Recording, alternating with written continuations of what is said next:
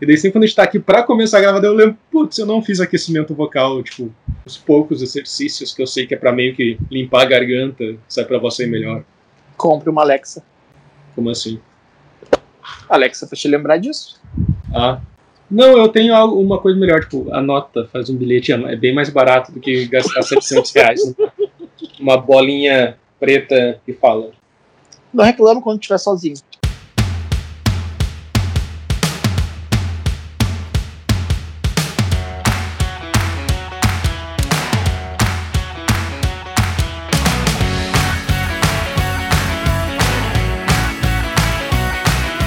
Olá, olá, ouvintes. Seja bem-vinda, bem-vindo, bem-vinde. Mais um episódio do Tem Pauta. Hoje é o nosso Tem Pauta número 5, no qual vamos falar sobre um assunto que ninguém está falando no momento, que é o Big Brother Brasil 21. Se você pudesse me dizer, se você soubesse o que fazer. Nosso atual foco de alienação em meio a uma pandemia mundial. Para hoje, para esse episódio extraordinário, estamos aqui eu, Jefferson, este que vos fala, meu amigo Tomás, diga oi Tomás, Oi, Tomás. e temos um convidado especial que apareceu na nossa chamada de áudio aqui, não sabemos de onde ele surgiu, Victor Machado. Ê! Ê! Ê! Ê! Tá- tá ótimo. Tá Olá! ótimo, tá, tá, tá ótimo, tá ótimo. tá.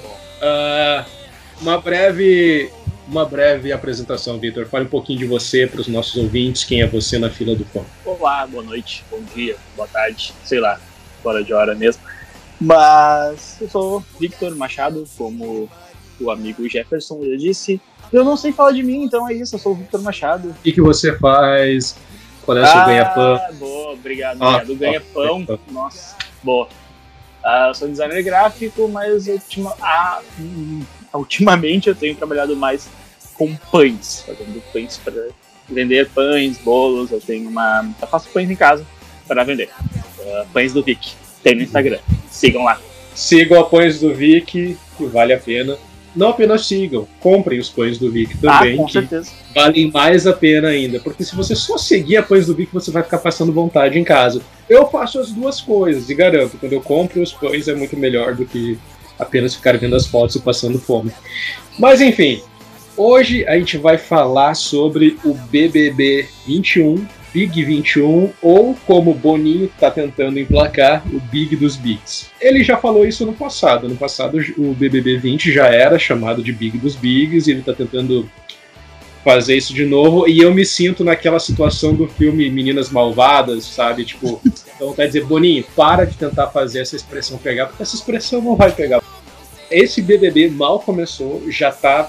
Eu acho que em uma semana ele já gerou mais polêmica do que a edição passada inteira. Acho que dá pra dizer mais ou menos isso. Então hoje a gente vai falar sobre o BBB, o elenco, o que já rolou nessa primeira semana em termos de tretas e pro além do BBB, assim, tirando o BBB em si, mas para as redes sociais.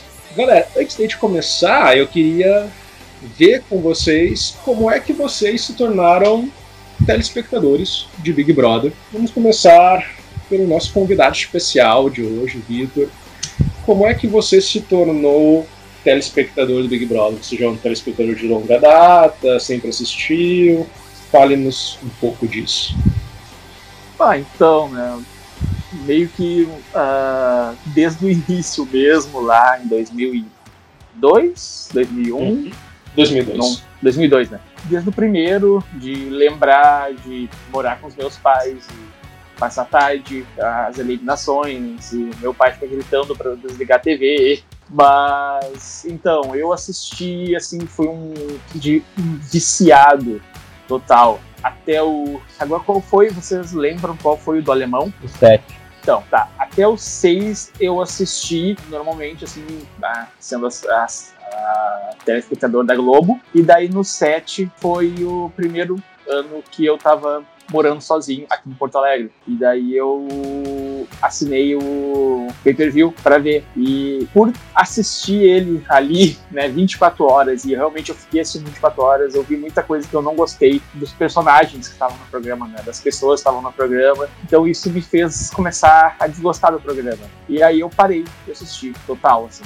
Não assisti os outros anos. Voltei quando? No ano passado foi, admito que eu fiquei todo esse tempo sem assistir. Na verdade, eu assisti o de 2017, 2018, o da Ana Paula. Então, a Ana Paula só... foi em 2016. 16, é. Na verdade, não, não digo que eu assisti, porque eu só, como eu já tinha, daí já era assinante do Globoplay, aí começaram a falar, eu acredito que foi até o Jefferson falando para mim do, dos acontecimentos, e eu fui e assisti aquilo. Achei muito legal, gostei de tudo aquilo que aconteceu, só que ainda não era para eu voltar, sabe? Não, não, não tinha algo.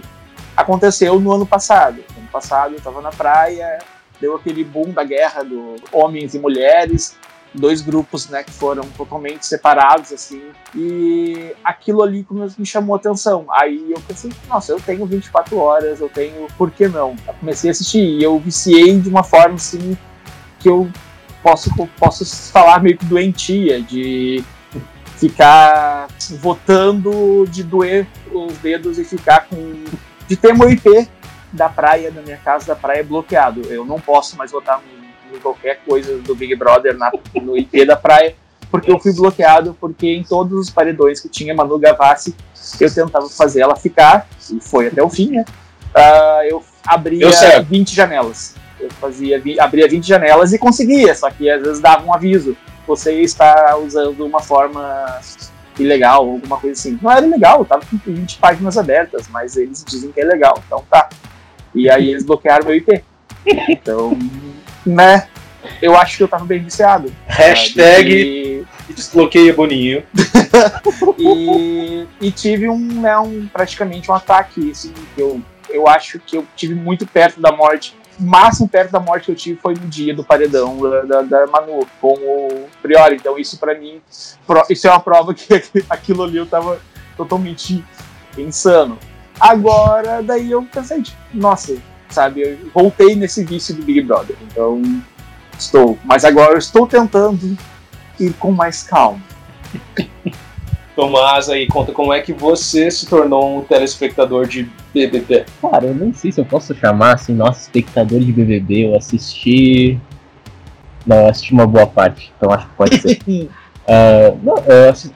Tipo, eu tinha nove anos, acho, quando começou o primeiro. Lembro de assistir, lembro de, inclusive, não gostar muito que o Kleber Bambam ganhou aquela edição, mas. E, tipo, é aquela coisa, sabe? Fica rolando na TV e a gente vai assistindo porque, né, eu acho que a gente não tinha ainda a TV por assinatura em casa, né, então era o que tinha para assistir, e aí a gente acaba assistindo e vai se divertindo com algumas coisas, assim, sabe. E foi mais ou menos assim até a edição 10, basicamente.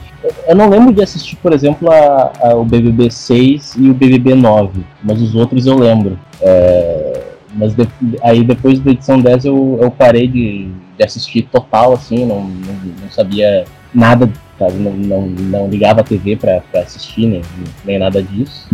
Talvez até porque é, né, um computador, assim, a gente já tem outro universo para explorar, então o BBB fica meio de lado. Só que aí eu assisti um pouquinho só da edição 16, que nem o Victor falou, por causa da Ana Paula, fazia umas loucuras lá que era meio difícil de ignorar. Mas aí, ano passado, eu voltei a assistir porque né, no Twitter ficavam comentando o tempo inteiro do que estava acontecendo e tal, e aí eu fui ver o que estava acontecendo e estava interessante, assim, pelo que as pessoas escreviam e tal, isso aqui eu fiquei, porra, isso aqui tá, tá, tá legal, as meninas estão se voltando contra os meninos, o Daniel entrou na casa e largou uma bomba, assim, o caraca, isso aqui tá interessante, tá e aí, de repente, eu peguei assim e tava acompanhando tudo no Twitter, porque eu não tenho, eu não tenho Globoplay, eu não, eu, é, eu não tenho como assistir 24 horas.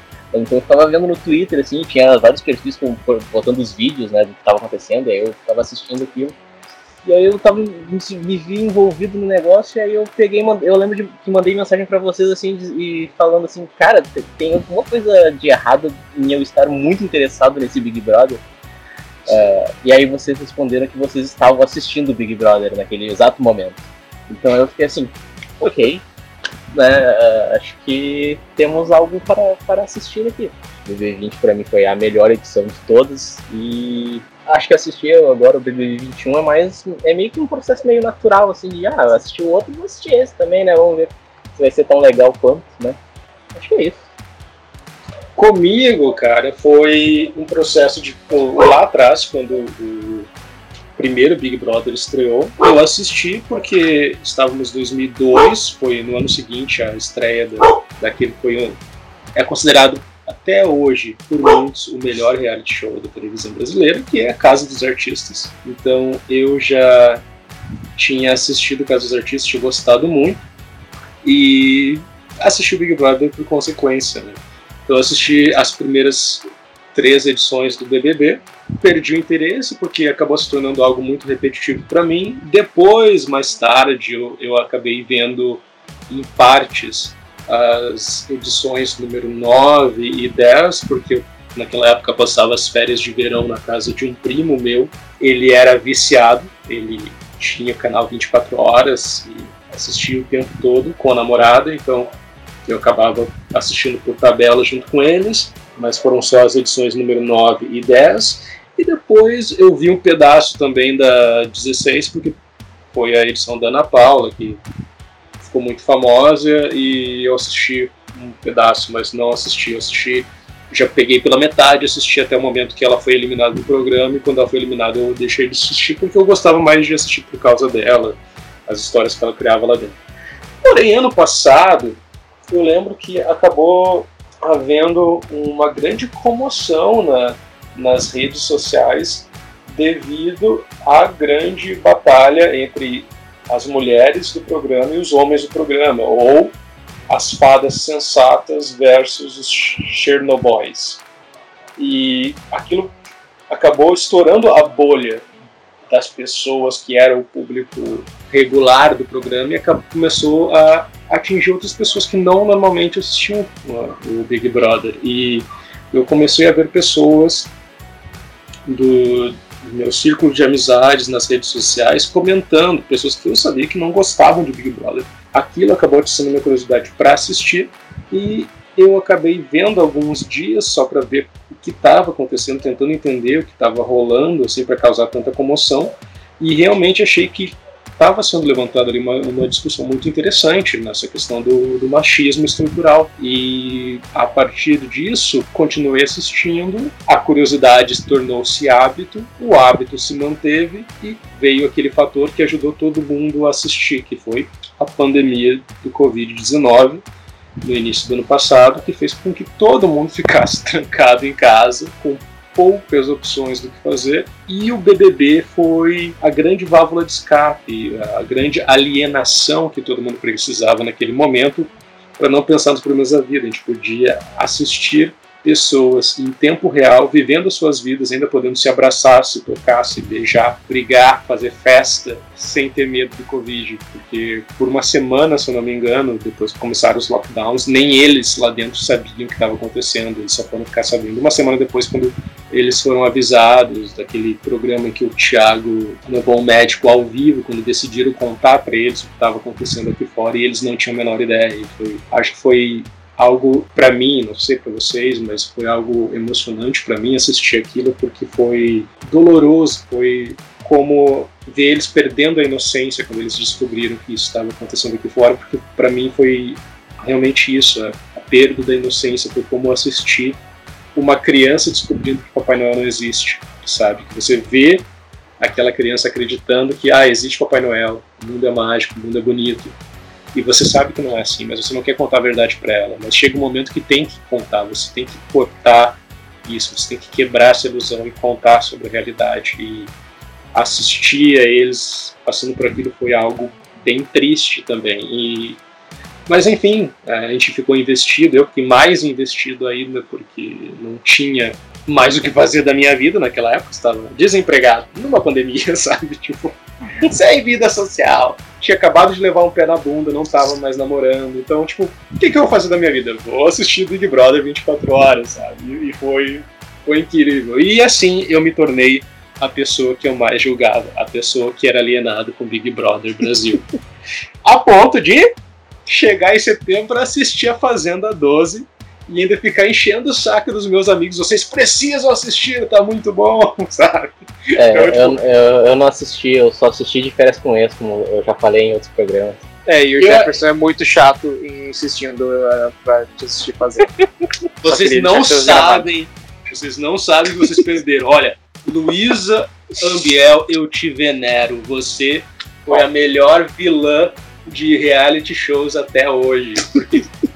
Aquela mulher era impagável. Boninho tá perdendo. Boninho devia colocar Luísa Ambiel no BBB. Boninho, se você estiver ouvindo, Ana, acho que é mais fácil você estar tá ouvindo. Ana, fala com o Boninho, diz para ele colocar a Luísa no BBB 22, por favor, eu só peço isso, vai ser maravilhoso, vocês não vão se arrepender. Então tá, vamos agora para a próxima parte.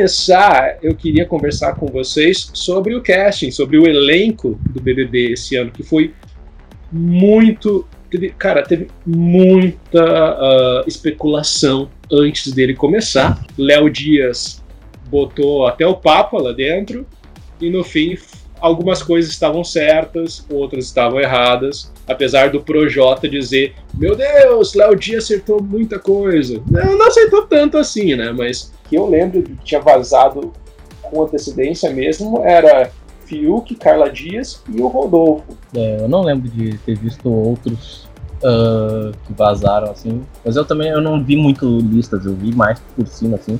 E aí eu acabei vendo que o Fiuk e a Carla Dias realmente eram os mais citados assim, né? Uhum. O que eu lembro é um que eu acredito que sim estava na lista e que iria entrar, que é o Nego do Borel. Eu acredito muito ah, que ele tava. Ah, que aquilo, é. ele foi. Ele tava junto do. Quando saiu, que foi tipo. Foi em dezembro que saiu a primeira lista com Fiuk e com Carla Dias e o Nego do Borel. Eram os três que estavam né, nessa lista.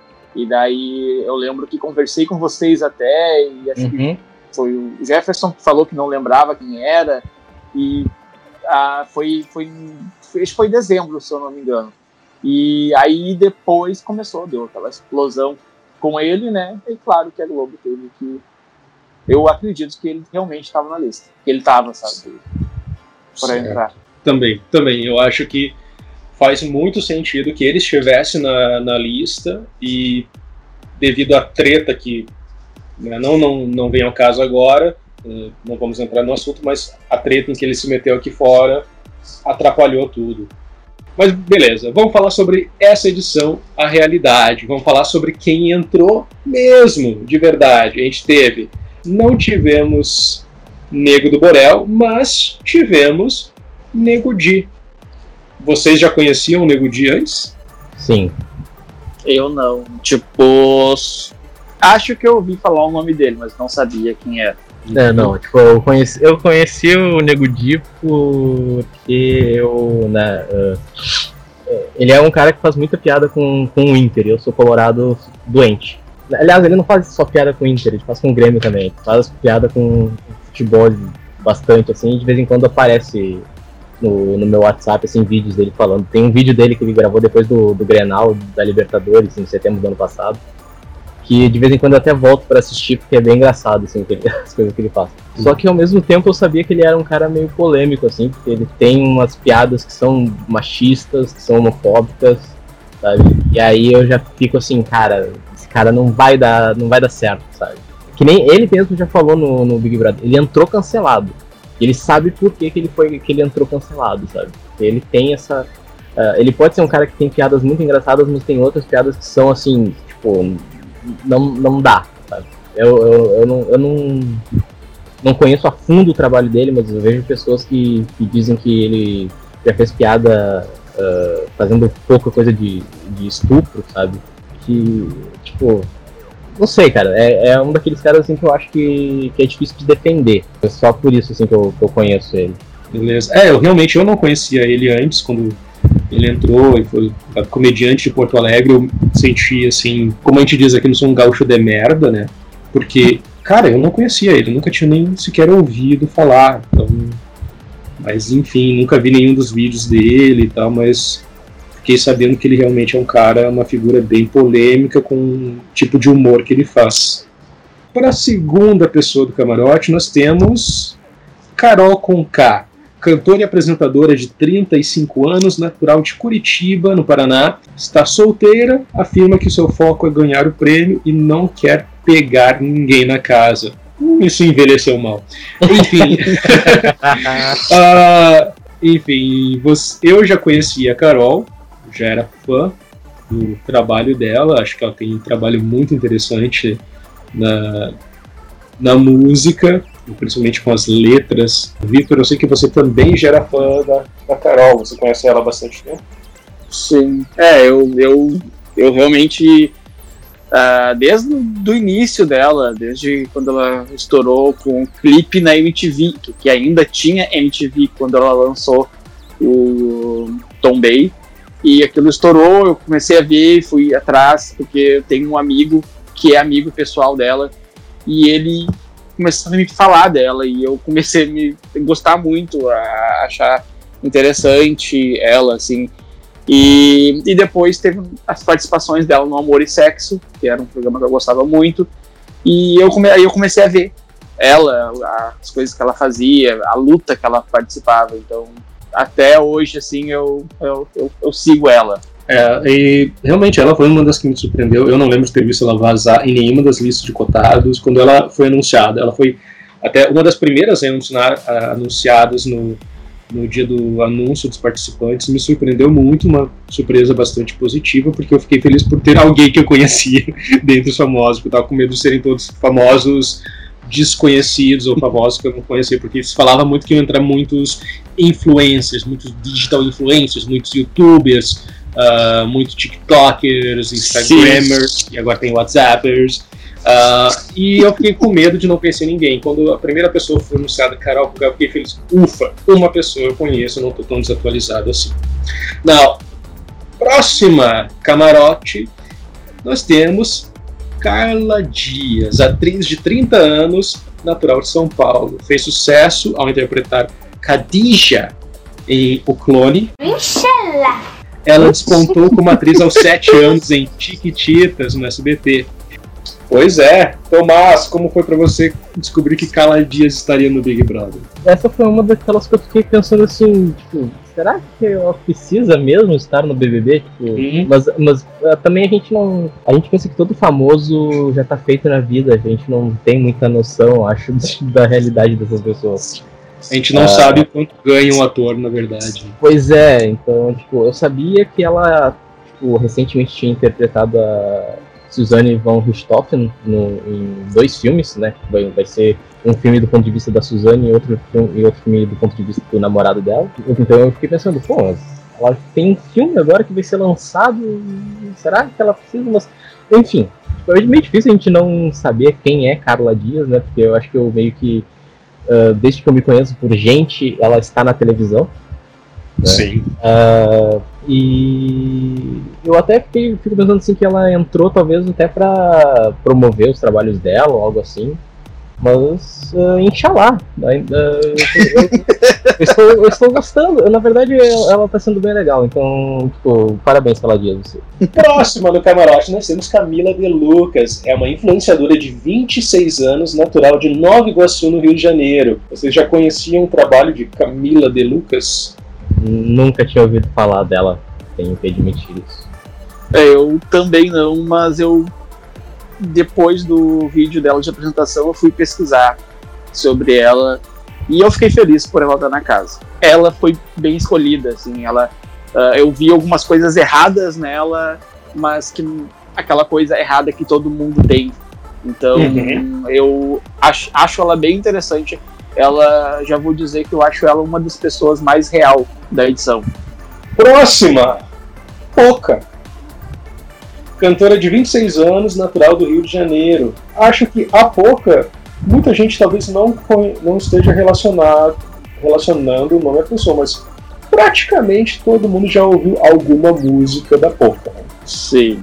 Se você esteve em algum lugar que tinha música tocando, numa rádio, ou algum restaurante Praia. tocando música, na praia, em alguma festa, qualquer festa, pode ser festa aniversário, festa da família, você já ouviu, no, pelo menos no último ano, a música Ninguém Manda Nessa Raba. Ai que ranço, deixa eu te lembrar que eu não sou obrigada a nada. Ninguém manda nessa raba. É o último hit da Polka. É dela? Ela lançou, Exato. ela lançou agora, na verdade, um que tá. A música ainda tá, mas com a, com a Pablo. Pablo Vittar. Ah, Que até no primeiro dia do, do Big Brother, eu não lembro quem, mas eu acho que foi a Carla Dias que pegou e começou a cantar Bandida, que é a música. Bom, depois dela temos Lucas Penteado, ator, 24 anos, natural de São Paulo. Eu já conheci o Lucas, eu ah, assisti Malhação ah, Viver a Diferença, eh, eu lembro do personagem dele, lembro do trabalho dele. Então foi um que me surpreendeu, assim, mais um que eu pude dizer, opa, conheço, já vi. Então já tem mais um rosto conhecido lá. Além dele, tivemos Rodolfo com dois Fs. Cantor sertanejo de 32 anos, natural de Uruaçu, Goiás, Rodolfo é parceiro de Israel, em uma dupla sertaneja que começou quando eles tinham 7 anos de idade. Rodolfo é ex-marido de Rafa Kalimann, integrante do BBB 20. Algum de vocês dois já era fã de Rodolfo? Eu, na verdade, eu, eu conhecia Rodolfo apenas como ex-marido de Rafa Kalimann. Só conhecia ele, só o nome dele, e quando ele entrou tanto no programa, eu fui mais um daqueles que fiquei, tipo, é camarote ou não. Mas pra mim ele era só mais um clone do Rodrigão. Eu acho muito engraçado isso de, de conhecer ele como ex da Rafa Kalimann, porque É. é, a gente fica, tipo, a gente vive vendo aquelas manchetes de, ah, esposa de George Clooney faz alguma coisa muito, muito foda, assim. Mas aqui a gente pode falar que é o ex da Rafa Kalimann. Sim, Exato. sim. Isso é ótimo, isso é ótimo. Acho isso interessante. O marido da Gisele Bündchen também, né? É. Também temos VTube, atriz e youtuber de 20 anos, natural de Sorocaba, São Paulo. VTube soma mais de 39 milhões de seguidores em suas plataformas digitais. Essa eu fiquei surpreso, cara, porque eu nunca ouvi falar dela, sabe? E aí eu fui entrar no perfil do Instagram dela e ela tem mais seguidores do que a Rafa Kalimann tinha quando saiu do BBB. Sabe? A Rafa Kalimann quando saiu do BBB tinha 15 milhões, a VTube tá entrando no BBB com 16. Sabe? Então eu fiquei tipo, cara, como é que ela é famosa pra caramba? Eu nunca ouvi falar É dela. o poder dos Vai. jovens. Caramba. Eu É sei, o poder eu dos só, jovens. eu só tinha ouvido falar dela através de outros youtubers, assim, canais que eu sigo no, no YouTube. E não, eu não sei se foi falando bem ou mal, eu sei que o nome dela já apareceu em vários vídeos. Só que eu não sabia quem era, não sabia que essa pessoa existia. E daí, quando eu vi, estava no Big Brother. Também temos Projota, cantor e rapper de 34 anos, natural de São Paulo. Cara, o Projota pra mim foi a maior surpresa, porque de verdade eu nunca imaginaria, se eu tivesse chutar quem eu acho que estaria no Big Brother, eu nunca diria o Projota.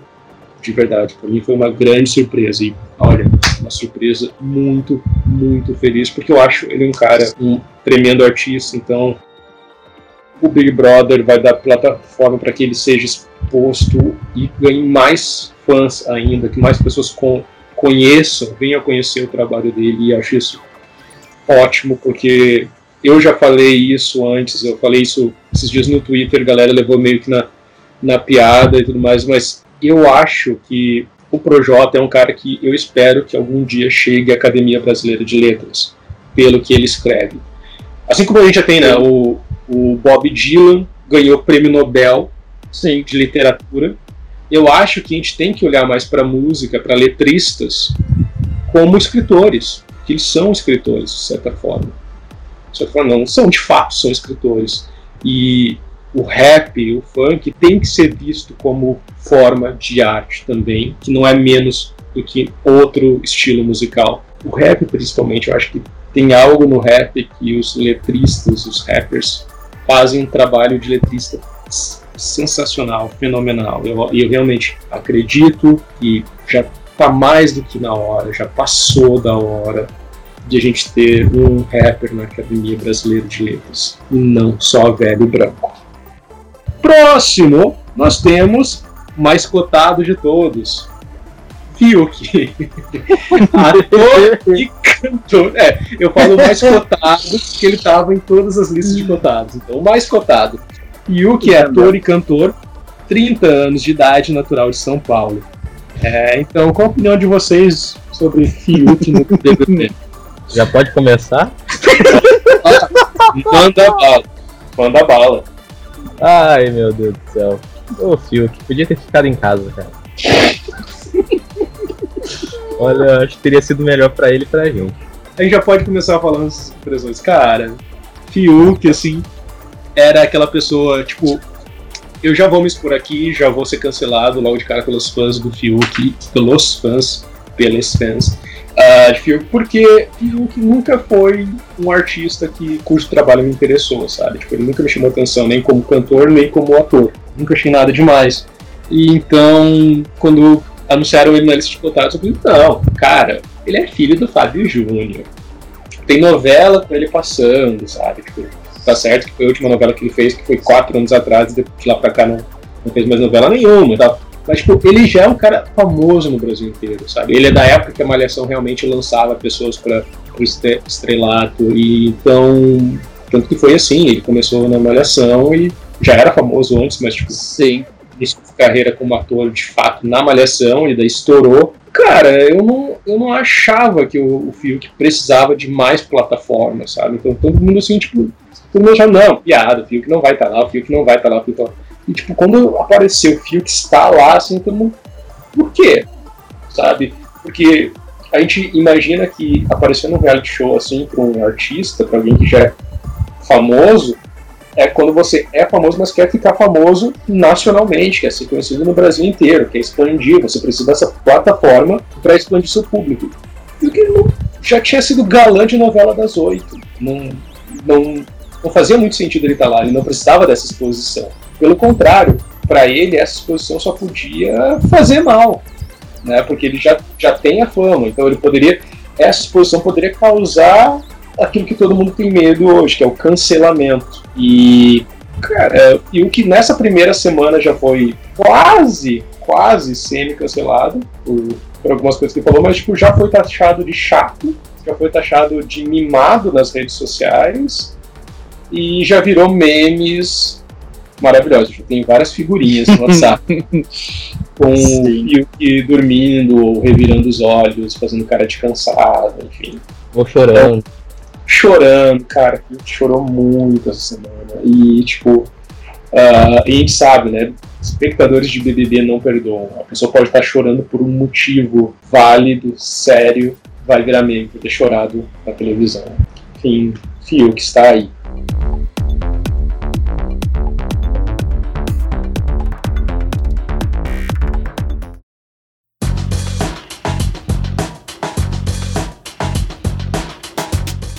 Galera, essa primeira semana não foi muito diferente das que costuma se esperar de primeira semana do BBB. A única diferença foi que dessa vez não teve casa de vidro, porque a pandemia não deixou.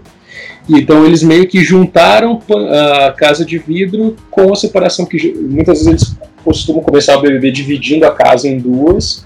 Uh, ano passado foi camarote de um lado, pipoca do outro, tinha um muro dividindo a casa e o muro caiu algumas horas depois, 24 horas depois, não sei.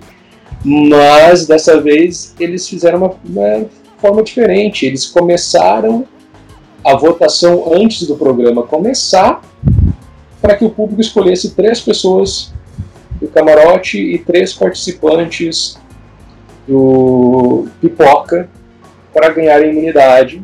Foram escolhidos Fiuk, Projota e Vitudo do camarote, Arthur, Lumena e Juliette Pipoca. Eles foram seis imunes que ficaram em uma casa separada por 24 horas e só se juntar ao restante da casa no segundo dia de programa com imunidade e os poderes de indicar uma pessoa diretamente para o paredão. Até aí, nada de muito diferente. O que foi a diferença foi justamente eles terem aberto uma votação antes do programa iniciar para já gerar a, aquele buzz em torno, já ter pessoas comentando nas redes sociais antes mesmo da estreia. Vocês acham que essa jogada funcionou? O que vocês pensam sobre isso? Vitor pode começar, que ele é a visita. Tá. uh, então, eu acho que funcionou. Eu, eu, eu, eu achei legal.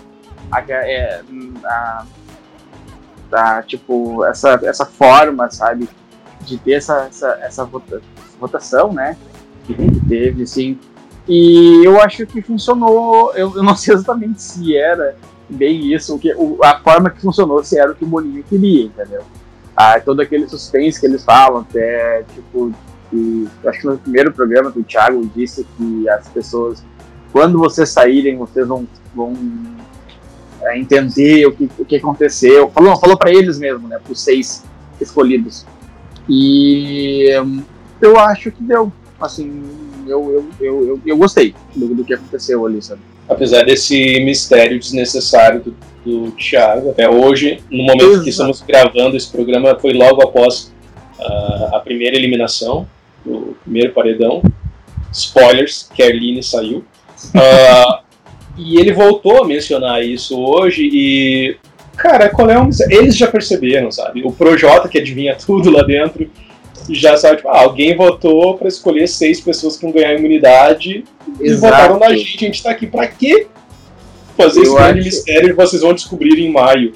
Quando ele falou isso no primeiro programa, eu tive vergonha alheia pois uh, é uma coisa que é meio que óbvia. Eles foram para lá, ganharam imunidade.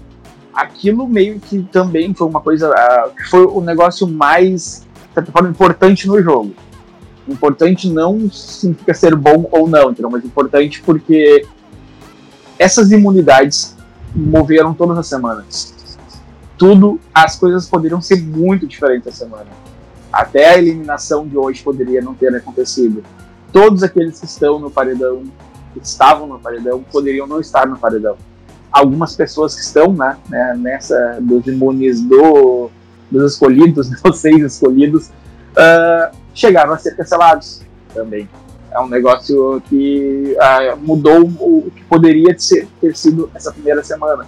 Então eu acho isso interessante, ter uma coisa assim para mudar.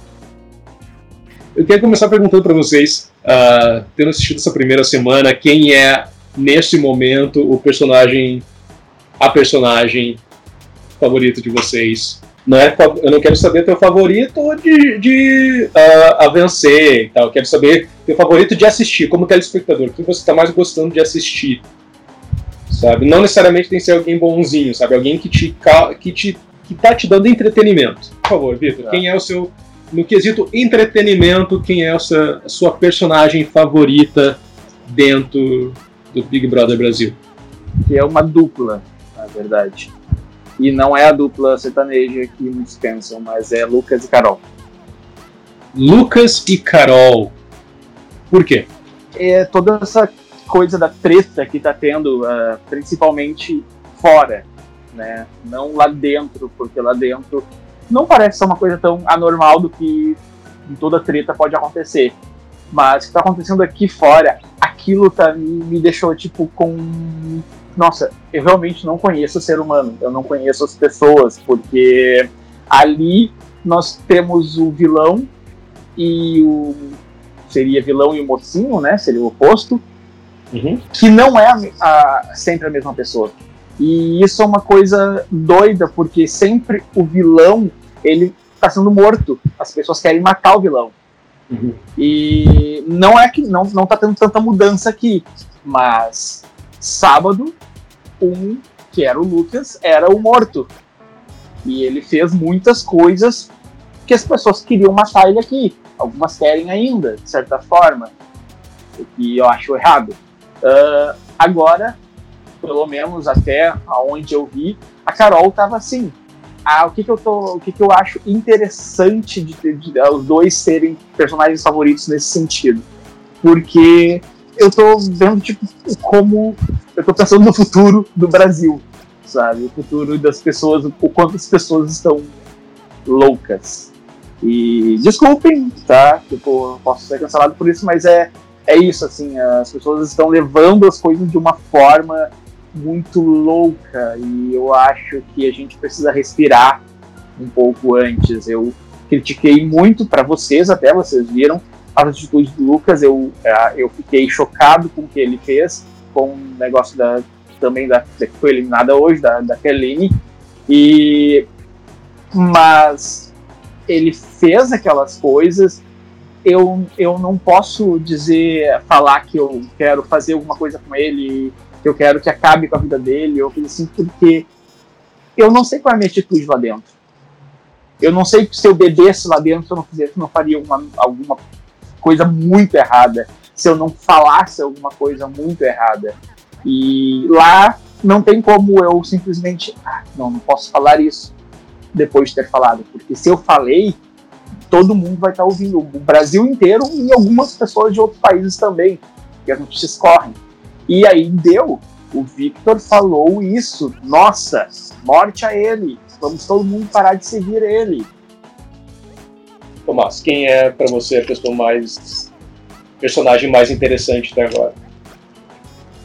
Cara, eu, eu fiquei pensando aqui enquanto o Vitor estava falando pra eu ter uma resposta, eu sinceramente não, não sei, acho mais próximo disso talvez a Juliette. Com, a, com as doideiras que. Você, você roubou a minha resposta, Tomás. não sei, cara, tem alguma coisa no, no, no, no, jeito dela de, de abordar ali a, a, os, os, outros participantes. Tá sendo engraçado um pouco de, de ver, assim, e agora, pouco antes de, da, da eliminação, tu tava falando que ela tava numa uma discussão toda louca, assim, com a, com a Carol Conká, assim, eu fiquei, tipo, meu Deus do céu, essa, essa menina... uh, não sei, tipo, ao mesmo tempo eu fico com um pouco de, de, de, pena dela, porque ela tá sendo meio que isolada por todos na, na casa, né? Mas ao mesmo tempo o jeito dela eu fico assim, ela pode ser muito chata, mas ela, tipo, pelo menos por enquanto, tá me divertindo. É, eu, eu vou dizer que ela é a minha, a minha uh, personagem favorita, assim, o mais, que eu acho mais interessante, porque ela conseguiu, cara, não tem um momento, um, não tem tempos mortos com ela, sabe? Não tem barriga na história. em uma semana, todo dia tinha alguma coisa diferente acontecendo com ela. Nas primeiras 24 horas, ela era a louca Sim. apaixonada pelo Fiuk, que já estava querendo conhecer o pai dele, casar, ter quatro filhos, Filho. e, e ela já virou meme de largada, ela já virou meme por isso. Depois ela vai para casa e começa a sofrer assim, tipo, ataques porque ninguém entende ela, porque ela é muito fala demais, enfim, foi isso. Logo depois daquilo, ela teve leve treta com a Carol Conká. Passado isso, ontem ela contou a história dela, do porquê ela sente mal quando olha para o Lucas, porque lembra uh, o irmão dela e dela contou a história da dificuldade que a família dela passou na infância, dos irmãos que foram abandonados pela mãe, toda a dificuldade financeira que eles passavam, a dificuldade emocional na, na relação dela com a mãe, que não era amorosa, que por isso ela tem problemas de relacionamento com as pessoas, porque ela não sabe se expressar, ela não sabe dar carinho, ela não sabe receber carinho. Me fez chorar é, ontem à noite assistindo o programa ao vivo, quando ela contou isso pro Caio e pra Sara. E daí hoje ela teve um papo maluco no jardim com a Carol, o Bill, a Vitube e a Camila e o Lucas, que estavam numa roda conversando. Ela teve um papo maluco, uh, fez uma brincadeira totalmente desnecessária. Ela também já tinha tretado com a Poca e foi engraçado porque eu tava assistindo, e assim como o Tomás eu já tenho um carinho por ela, por causa, sei lá, sabe? Tipo, ela tem essa coisa, ela é meio fora da casa, mas é uma, é uma louca simpática, sabe? Tipo, aquela tipo de é. loucos que você. É que ela, vai, tipo, por enquanto ela, não, ela parece que tem um bom coração, sabe? Isso, é, então, tipo, você vê, você entende por que, que as pessoas estão achando ela chata e, tipo, sim, ela tem um comportamento chato, mas, tipo, dá a entender que ela não faz nada daquilo de mal, por mal.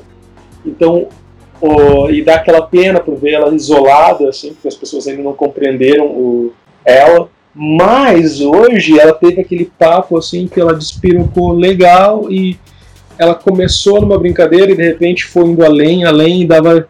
Eu lembro que eu estava assistindo a televisão e enquanto eu estava assistindo aquilo, era como assistir um acidente de trem em câmera lenta, sabe? E você vendo que está indo para um caminho sem volta, que a pessoa está fazendo uma merda enorme, e você, eu comecei a eu comecei a falar com a televisão. cheguei a esse ponto de falar com a televisão, e dizer, não, não faça isso, sabe? Para, para, para, para, para, sabe? Tipo, quando eu vi que ela estava atravessando a linha da brincadeira de ir até onde aceitava, a passar para aquele tom, atravessar para o lado onde é ofensivo, onde já não dá mais para defender, sabe? Então a minha vontade era entrar na televisão, segurar ela, tipo, não, não fala mais nada, não fala mais nada. Ela continuou falando, ela despirocou, dali a pouco ela já estava ofendendo ainda mais todo mundo, depois ela já estava dizendo para Camila de Luca que ela é uma atriz que foi contratada pelo Bolinho para estar tá lá dentro depois já estava falando que ia tirar a própria vida, que queria se matar e realmente não teve um dia monótono com a Juliette. A Juliette, acho que de todos que estão ali dentro, assim, individualmente, porque todos os outros têm as suas próprias histórias, as suas storylines, mas todos são histórias que dependem de mais de uma pessoa. A Carol tem a sua história, mas a história dela é ligada ao Lucas ligada ao Bill. A história do Lucas é, é ligada a outras pessoas, a do Projota também, mas a Juliette sozinha, todo dia, com qualquer pessoa com que ela interaja, ela consegue criar uma história nova.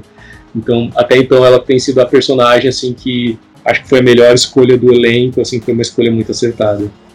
Por outro lado, a gente tem também aquelas pessoas que ainda não mostraram a que veio, né? Então, Vitor, eu te faço a pergunta: se você tivesse que dar para alguém o troféu que eu vou batizar de você não tinha nem que estar tá aqui, para quem você daria esse troféu na edição baseado na primeira semana dessa edição do DDD 21? Então, uh, eu fico entre duas pessoas, mas vou escolher uma. Vou falar da outra rapidamente, que é a Poca. Mas o fato dela estar dormindo já faz algo, entendeu? É algo que cria meme, pelo menos ela tá criando alguma coisa por enquanto, mas aonde essa outra pessoa sair, aí eu já não sei. Hum. Thaís. Thaís, pra mim, ela virou uns memes, mas o que a Thaís fez? Eu não lembro dela hoje. Tipo, eu tava na hora lembrando das pessoas, daí eu lembrei do meme dela, da, das diferenças de reações do rosto dela, e eu fiquei, nossa, ela tá no programa. Então, para mim, ela não, não tá fazendo nada. É, eu tenho esse mesmo problema com a Poca. No terceiro dia, na festa, quando deu todo aquele lance com o Lucas, que deu toda aquela treta, em determinado momento eu tava assistindo, porque eu, eu, tava, eu tive insônia naquela noite, então por coincidência eu vi tudo ao vivo, eu vi tudo que aconteceu ao vivo. E em determinado momento ela apareceu conversando com o Nego Di e eu pensei, quem é essa? ela tava no programa, daí eu lembrei, ah, é verdade, é a pouco ela tá no programa, mas. Tava dormindo. Sabe, tipo, é, toda vez que eu assisti o programa, ela não tava em lugar nenhum, ela não tava participando em conversa nenhuma, ela tava sempre dormindo, então eu acho que a estratégia dela é meio essa, assim, vou, Com vou certeza. as primeiras, as primeiras semanas pra ficar abaixo do radar e chegar na metade do programa e depois eu acordo e vou participar do resto do jogo. É que quem elimina, quem elimina a, a planta é o público, não é eles lá dentro. Exato. Então, assim, ela se, se isso é uma estratégia dela, parabéns, parabéns, porque eu acredito ela é. pode ser uma planta e sendo uma planta que ela não vai irritar ninguém, que ela fique deitada o tempo todo, ninguém vai lembrar dela, daqui a pouco ela tá na, lá na, na, semifinal. Isso mesmo. Uh, e, e, a Thaís é verdade, cara, tipo, outra. E, e, eu falei mais cedo, cara, eu, eu, eu detesto plantas em reality shows, assim. Pra mim, então, tirando o lugar que poderia ter sido ocupado por uma outra pessoa que ia gerar entretenimento, porque as plantas não geram entretenimento, só estão ocupando espaço. Na edição passada, pelo menos, a gente teve uma planta que se redimiu. Nós tivemos o Vitor Hugo. Na primeira metade do programa, era uma planta total, virou meme por isso. É, eu adoro aqueles memes que diziam, olha, tem um cara perdido ali da produção, no meio deles. Eu lembro que, teve uma hora assim que eu até perguntei pra vocês, quem é Vitor Hugo? Isso, eu lembro. Mas Hum, do meio pro final ele acordou e girou alguns dos melhores memes, memes que são usados até. Cara, Vitor Hugo é meme até hoje. Vitor Hugo virou meme duas semanas atrás porque ele tava no hospital com coronavírus e virou meme até no hospital. Então, tipo, Vitor Hugo se salvou. Eu espero que a Pouco e a Thaís tenham essa mesma, sabe, trajetória de tão plantas no começo, mas vão acordar, porque, cara, não dá. 2021 Sim. a gente replanta num jogo mesmo o pessoal do casting tem que fazer algo melhor, assim. Mas eles também mesmo, acho que ontem mesmo o Thiago falou essa expressão, que são os que eles chamam de leão de cadeira, né, que é a tal da cadeira elétrica, quando é a fase de, de entrevistas, que as pessoas vão lá para fazer entrevista, falam que vão, vai entrar lá, vai fazer e acontecer, entra lá, não faz nada. E isso é revoltante porque tira a chance de nós, público, espectadores, de termos um programa com entretenimento. A gente que é entretenimento. Tipo, ninguém vai pagar pra ver, assim, sei lá, a Poca dormindo e a Thaís, assim, no canto, sorrindo e de repente parando de sorrir. Que falar nada.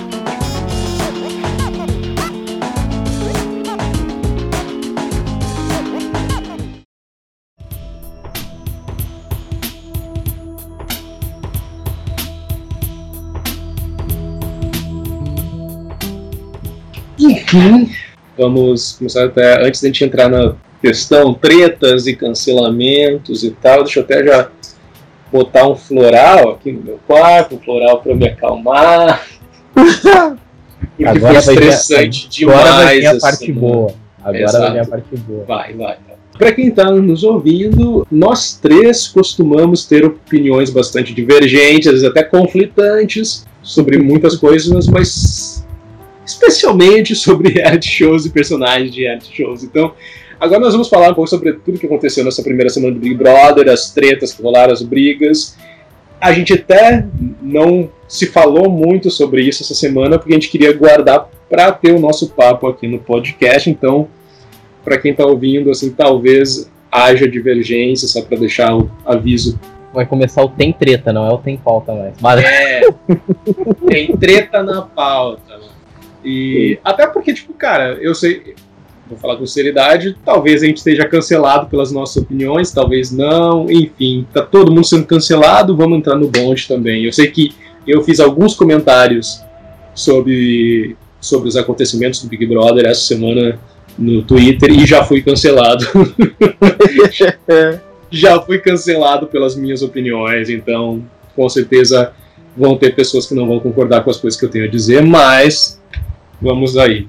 A primeira treta, pode-se dizer, foi da Lumena com o grupo de homens da casa que se maquiaram, ou melhor, foram maquiados pelas outras meninas em uma ação da Avon, que é uma dos patrocinadores do programa este. Ela teve essa conversa com os homens dizendo que ela achou errado a maneira como eles colocaram aquilo, como eles fizeram a brincadeira, uh, usando trejeitos afeminados depois de terem se maquiado e isso acabou gerando aqui, lá dentro do programa, uma discussão que foi um pouco pesada no momento, mas depois se resolveram. Mas aqui fora acabou tomando outras proporções e ela já foi cancelada logo de, fora, de cara, porque muita gente viu isso que ela fez como sendo um exagero desnecessário.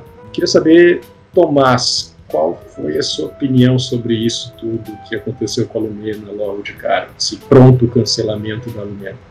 Cara, é, assim, eu acho que no Big Brother a gente. É, é, ele, ele, é um tipo de reality show que, como a gente está sempre em busca de um, de um favorito ou de um campeão, a gente fica procurando a pessoa que a gente quer. A gente, tá, a gente procura a pessoa que a gente quer que seja a nossa favorita ali dentro para ganhar, né?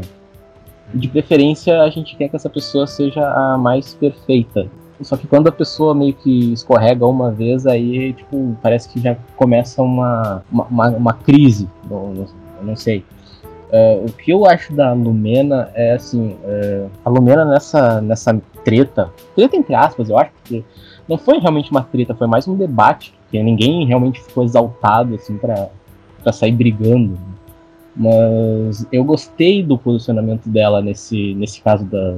Não foi nem das maquiagens, né? Foi do desfile meio debochado que os homens fizeram depois. Mas eu gostei do posicionamento dela porque. Uh, para alguns pode parecer meio bobo, pode ser uma coisa que pode passar batido, mas ela viu um, uma, um tipo de preconceito, um tipo de, de opressão na, naquele, naquele ato ali que ela soube mostrar muito bem, sabe? Ela soube uh, nos mostrar um pouco dessa realidade que uh, para aqueles caras, uh, e falando por mim também, é uma realidade um pouco mais distante. Então eu, eu acho que ela teve um ponto muito válido nessa, nessa discussão. Só que eu acho que as pessoas, assim, é, como ela foi de um jeito mais incisivo em outras ocasiões, não necessariamente nessa, mas em outras, assim, eu acho que as pessoas começaram a pegar muito no pé dela. Acho que, por mais que o que ela diga possa parecer, às vezes, ai, tá, tá, tá, tá pegando qualquer coisinha pra, pra militar,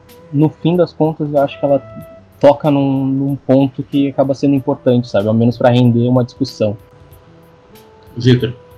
Uma coisa que, desde quando isso aconteceu, e eu tenho pensado, e eu vi muitas pessoas falando, eu vi enquanto eu tava, né? Porque eu já parei um pouco com a internet para porque isso estava mexendo muito com a minha cabeça e principalmente com os outros casos que aconteceram do Big Brother.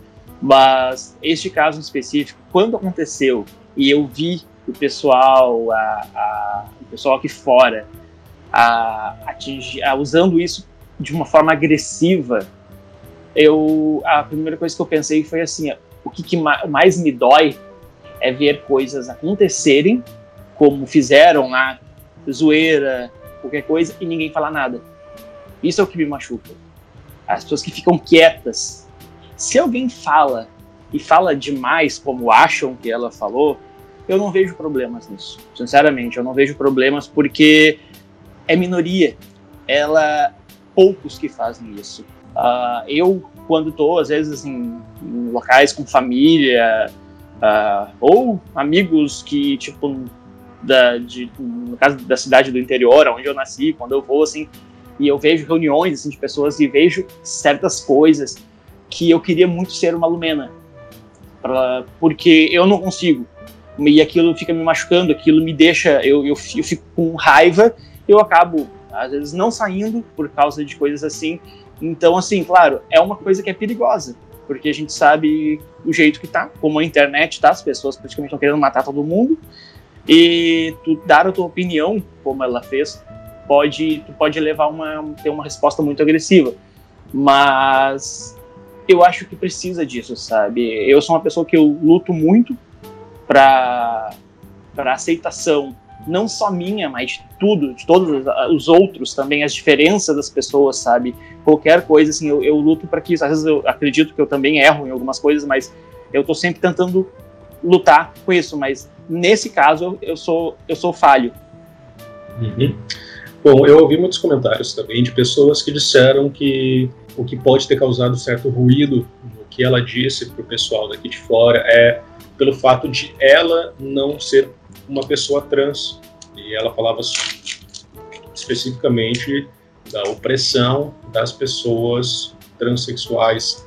Então, muita gente disse que acreditava que se no caso fosse uma pessoa trans dentro da casa, aí, claro, pode voltar a falar desse problema da falta de representatividade trans no Big Brother, mas pessoas que disseram que se talvez isso tivesse partido de uma pessoa trans dentro da casa, estaria tudo bem, mas que algumas pessoas dizem que por ela não ser uma pessoa trans, ela está tomando lugar de fala de uma pessoa trans para falar desse problema, ela faz ela parecer chata, faz ela soar chata. Não, não concordo muito com isso, mas uh, eu queria saber de vocês o que vocês acham sobre esse ponto.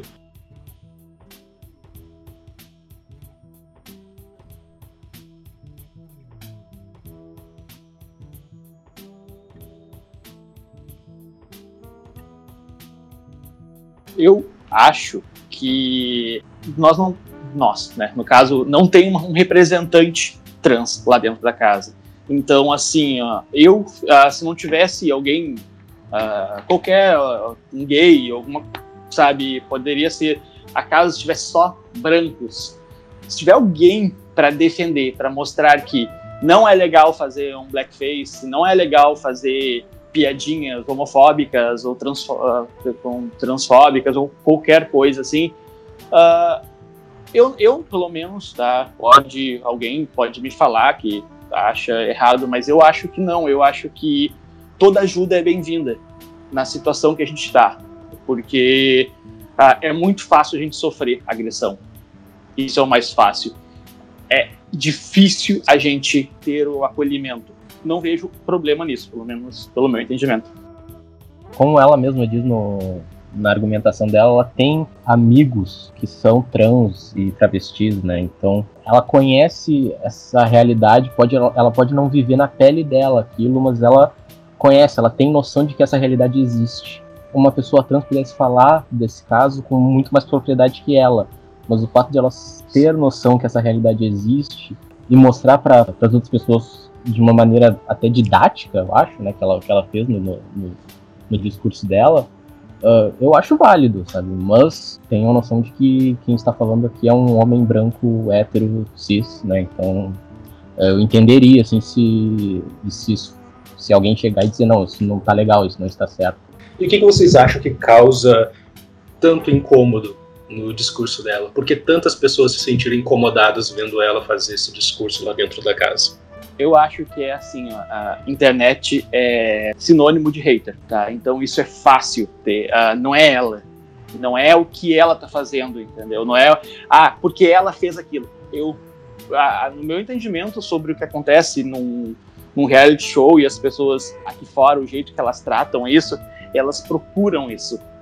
Ela poderia estar tá lá só reclamando, tipo, porque a Poca só dorme. Aqui fora poderiam estar tá fazendo um monstro dela por causa disso. Essa menina só reclama, essa menina só faz isso. E independente se ela estivesse reclamando por coisa boa, que é o que ela tá reclamando e tá, tipo, pra mim é uma coisa boa o que ela tá fazendo, ou se ela estivesse falando por uma coisa ruim, se ela fosse uma pessoa uh, chata que reclamasse porque as pessoas estavam tomando banho de piscina, porque as pessoas, os homens estão fumando, porque isso, por, sabe, porque as pessoas fazem o que elas querem. Então, eu, eu vejo que isso aconteceria, aconteceria de qualquer forma.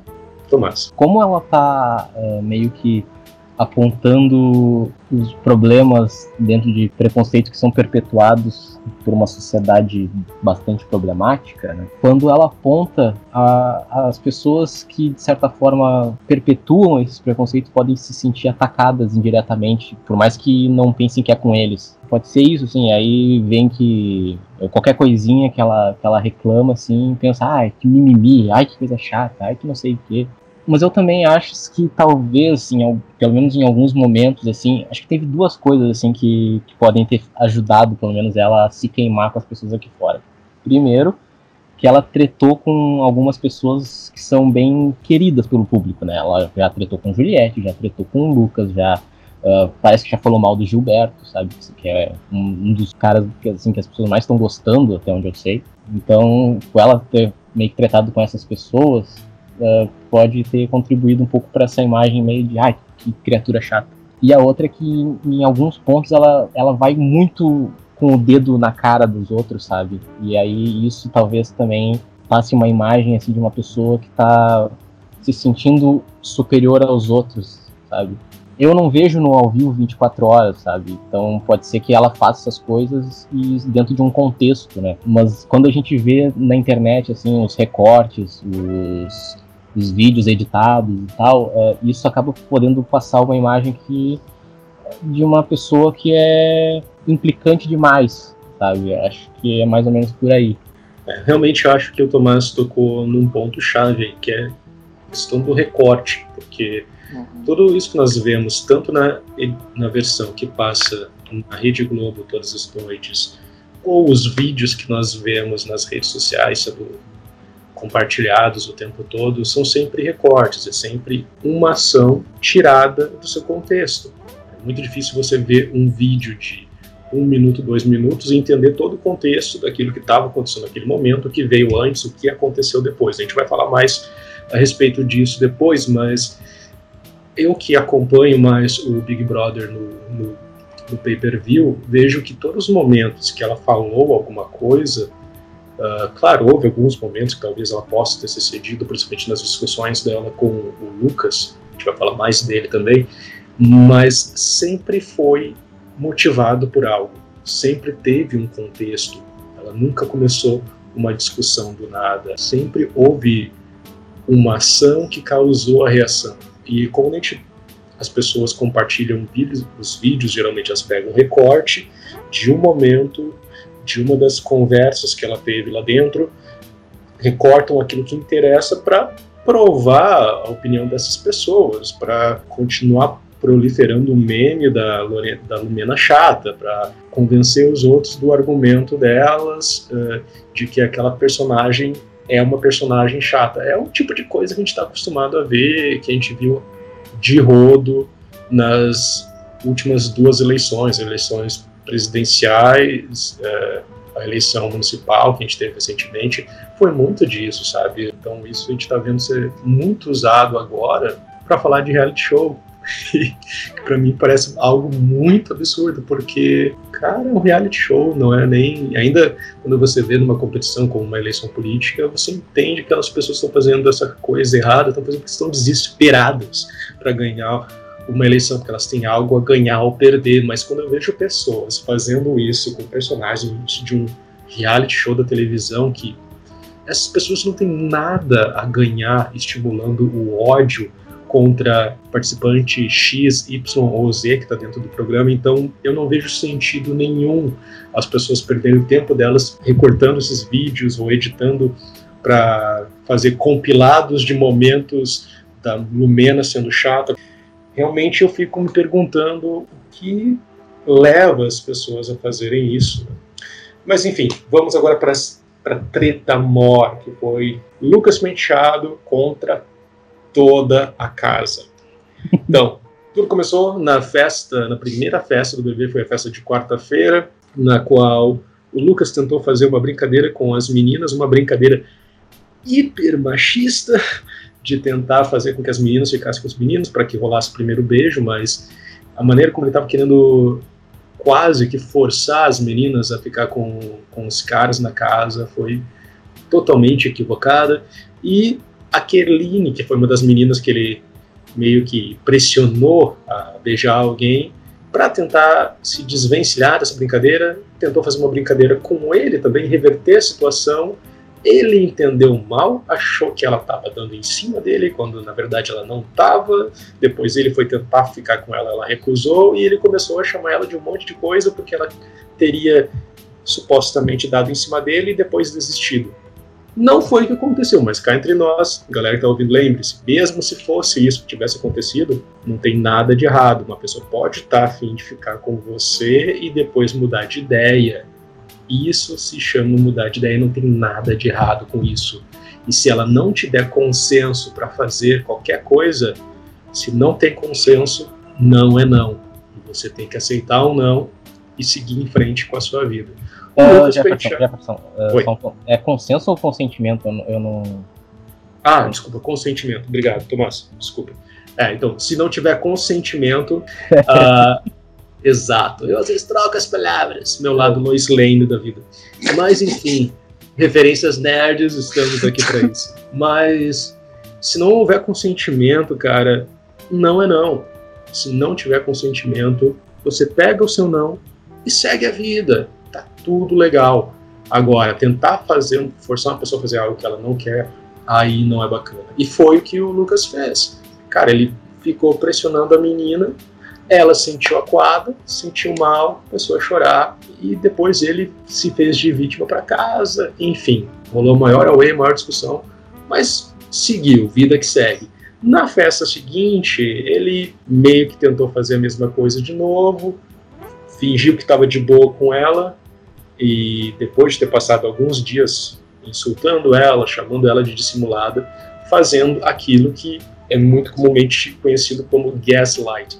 É uma situação de relacionamento abusivo em que uma pessoa, o abusador, faz a pessoa que é a pessoa abusada, no caso na, na relação, sentir-se como se ela estivesse errada, quando na verdade ela não está. E, cara, o que o Lucas fez com ela lá dentro é textbook gaslighting, sabe? Foi, é abuso. Não estava certo. Na festa seguinte, ele tentou fazer a mesma coisa de novo com ela, foi até mais pesado, colocou a menina contra a parede, a menina se sentiu muito pressionada, muito assustada, ela foi assediada por ele e teve um, uma crise de ansiedade lá dentro.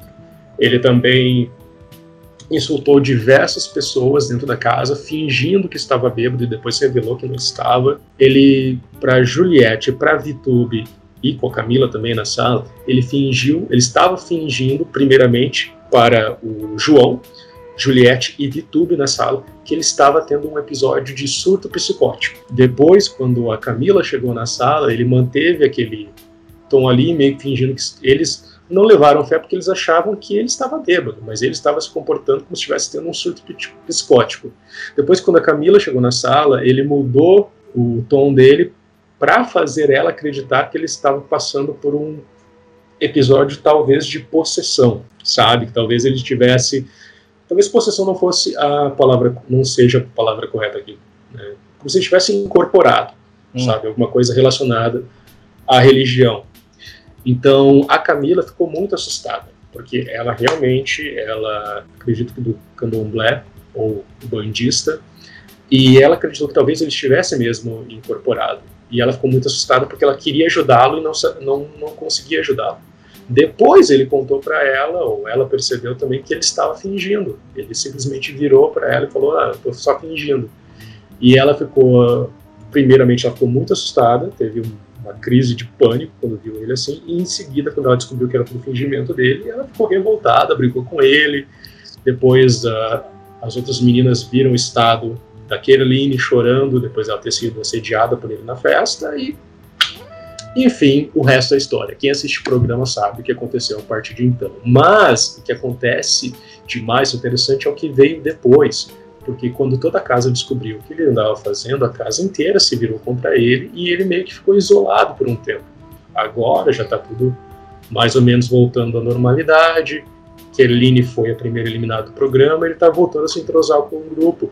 Mas nesse período em que a casa ficou dando um gelo nele por causa das atitudes uh, de assédio dele dentro da casa, nós vimos aqui fora que ele foi transformado na vítima pelo público por ter sido isolado e aqueles que estavam isolando ele se tornaram os vilões da história para o grande público.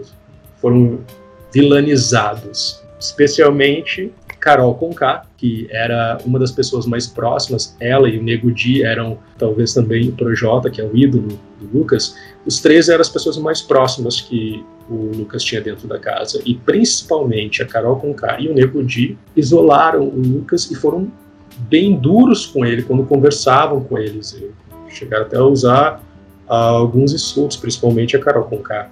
E por isso ela foi demonizada. Não foi nem vilanizada, ela foi demonizada. Os outros foram vilanizados, mas a Carol Conká realmente foi demonizada nas redes sociais por causa do comportamento dela com o Lucas. Em especial no episódio em que ela não deixou ele almoçar com ela. Na verdade, não, não, não é que ela não deixou, ela só ela disse que não queria que ele falasse enquanto ela estivesse comendo. Ele levantou e foi embora e ela insultou ele mais. Aí já foi a história foi transformada como se ela tivesse obrigado ele a sair, enfim, e aí tudo foi aumentado e escalonou muito depressa. Então, uh, Vitor, você disse uh, que ver toda essa reverberação nas redes sociais te incomodado muito. Você pode explicar um pouco por que isso te incomodou? Uh, então, agora, na verdade, isso vão entender o que eu falei antes sobre o que eu gosto de ver o que acontece entre os dois, Lucas e Carol o porquê da minha não, não seria torcida para eles, mas o termo que foi usado na, na pergunta, né? Por que eu me interesso em ver os dois? Aí tem essa a diferença agora. O que aconteceu, na verdade, ali, e ou melhor, o que está acontecendo aqui fora, né? As pessoas estão demonizando o lado oposto. Tá? É sempre assim. Só que não se tocam que isso é uma coisa tão quanto aquela pessoa está fazendo. Uh, se vamos dar um exemplo, a Carol que está fazendo isso, é o, o demônio do, do, do, do, reality show agora, na, naquele momento da briga, quem está aqui fora é o quê? Que está fazendo aquilo contra ela, contra esta pessoa. Uh, isso é uma coisa que me incomoda muito, porque eu comecei a ver com ela, principalmente, porque ela foi a primeira cancelada desta forma, de forma muito agressiva. E principalmente por ela ser alguém que a gente conhece, né? Que a grande maioria entre as pessoas dali do Big Brother é, é uma das mais conhecidas. Uh, isso é uma coisa que me deixou decepcionado com o, o, as pessoas, com o, o jeito. O, uh, muitas pessoas que, que lutam por, por uh, igualdade ou que tem várias lutas. Agora estão apontando o dedo e dizendo que tal pessoa é o demônio, que tal pessoa não merece a vida que ela tem, não merece nada, não merece praticamente, não querem que não querem que ela respire. E como tu mesmo falou antes, né, que tu assiste mais, né, 24 horas, é, esse é um grande exemplo. Eu vejo algumas notícias e quando eu vejo é, e da notícia que eu vejo que foi alguma notícia passada de algo que eu vi ao vivo, a notícia está muito diferente. Como aconteceu hoje, que eu até perguntei para o Jefferson se tal notícia que eu li era é, se estava real. E ele me mostrou que não era. Então, assim, isso é uma coisa que eu já tenho. Eu tenho um problema de uh, depressão, eu me trato para isso. Então, assim, eu não posso uh, ficar muito próximo de problema dos outros, porque isso me afeta. Tá? E, e começou me, eu comecei a ver que, na verdade, não que me afetou, mas que isso ia piorar a minha situação. Uh, eu comecei a, a, a, praticamente querer chorar por causa do que eu estava vendo. E, e não é porque a Carol estava fazendo tal coisa ou o Lucas estava fazendo. Eu fiquei irritado no início quando o Lucas fez uh, as coisas com a Kelline, mais casa, mas deu, era irritado com aquele personagem do, do, do programa. Aquele participante do programa, não personagem, participante do programa. Como também com a Carol. Eu gosto dela, mas uh, eu acho que ela exagerou na, naquele momento e até vi vídeos da, da, da, última edição que foi que ela acabou até pedindo desculpa e tudo mais pro, pro Lucas quanto a isso. Mas isso não significa que eu vá querer o fim da, da, da vida de, do Lucas ou da, da Carol. E eu comecei a ver isso meio que geral na, na internet, tá? Em geral, uh, esse tipo de coisa, e comecei a ver de pessoas próximas, pessoas que eu até seguia, uh, de certa forma, o, aqueles que estão, tipo, principal no meu Facebook, ou principal até no Twitter, ou uh, que aparecem mais no meu Instagram. E eu comecei a ficar triste por isso. Eu comecei a ver e muitas das pessoas eu parei, coloquei o, aquele no Facebook principalmente para não aparecer mais as postagens dela, porque isso começou a me deixar eu gente sério, uh, se eu conseguisse eu chamaria todo mundo para conversar e eu falaria, só que eu acho que não, não, não, não, não vou conseguir colocar essas pessoas tudo juntas. Eu, quem sabe né, eu passarei depois o, o podcast para eles saberem a minha. E não, não significa que eu tô falando que eu tô certo. Só que eu tô só querendo mostrar que não é assim, não é uh, uh, essa, essa, forma de tratamento que as pessoas estão tendo. Isso é agressivo demais. Isso é pior do que a, o que a Carol fez lá dentro da casa. Eu acho que a, aqui, sabe, as pessoas estão muito no. Elas estão totalmente no internet, terra sem lei, e pode falar tudo. Daqui a pouco eu vou poder, então, na internet fazer. Fala qualquer coisa. Qualquer coisa machista, qualquer coisa homofóbica, o que for. Porque é liberado. Parece que é liberado. E, e as pessoas batem palma. E se tu vai lá e fala o contrário, tu também merece morrer. Então, é, eu pensei, eu tive que parar um pouco, sabe? E fez bem, porque eu acabei ficando melhor com isso, continuo gostando do programa, continuo assistindo, mas eu não quero mais ver a opinião das pessoas ah, dessa forma. Eu quero sim debater mais, mas aonde eu vejo eu ler agressão em quem tá, tá, tá falando, eu não desculpa, mas não, não, eu não, minha cabeça não, não suporta isso. Certo, Tomás. Ai, ai, uh, é uma coisa tão complexa e complicada que eu não sei nem assim como começar. Porque assim, eu, eu, eu acho. Eu até comentei com vocês assim que, né, o, o Lucas fez as, as merdas dele.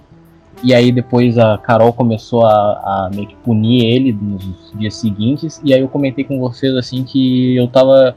Uh, no momento que eu comentei com vocês, que eu acho que foi domingo, eu falei que eu tava com um ranço da Carol maior do que o ranço que eu tava com o Lucas. E só que aí, tipo, eu, eu, acho que uh, essa questão assim deles dois e, e, o cancelamento que eles sofreram ou a posição que um ficou de vítima e a outra de vilã cobra eu achei eu acho que isso é tão, tão complexo tão difícil que eu parei assim para pensar um pouco parei um pouco para pensar e eu concluí que eu estava indo muito em cima do que eu estava vendo nas redes sociais assim né porque que nem eu falei antes as pessoas veem recortes uhum. né dentro de fora do contexto em que eles, em, em que eles foram trazidos e, e, tentam validar seus argumentos em cima desses recortes. Mas eu acho que a situação é, é bem mais complexa, não dá para ver de uma maneira simples como eu tava vendo de ficar com ranço de um, depois ficar com um ranço maior do outro, sabe?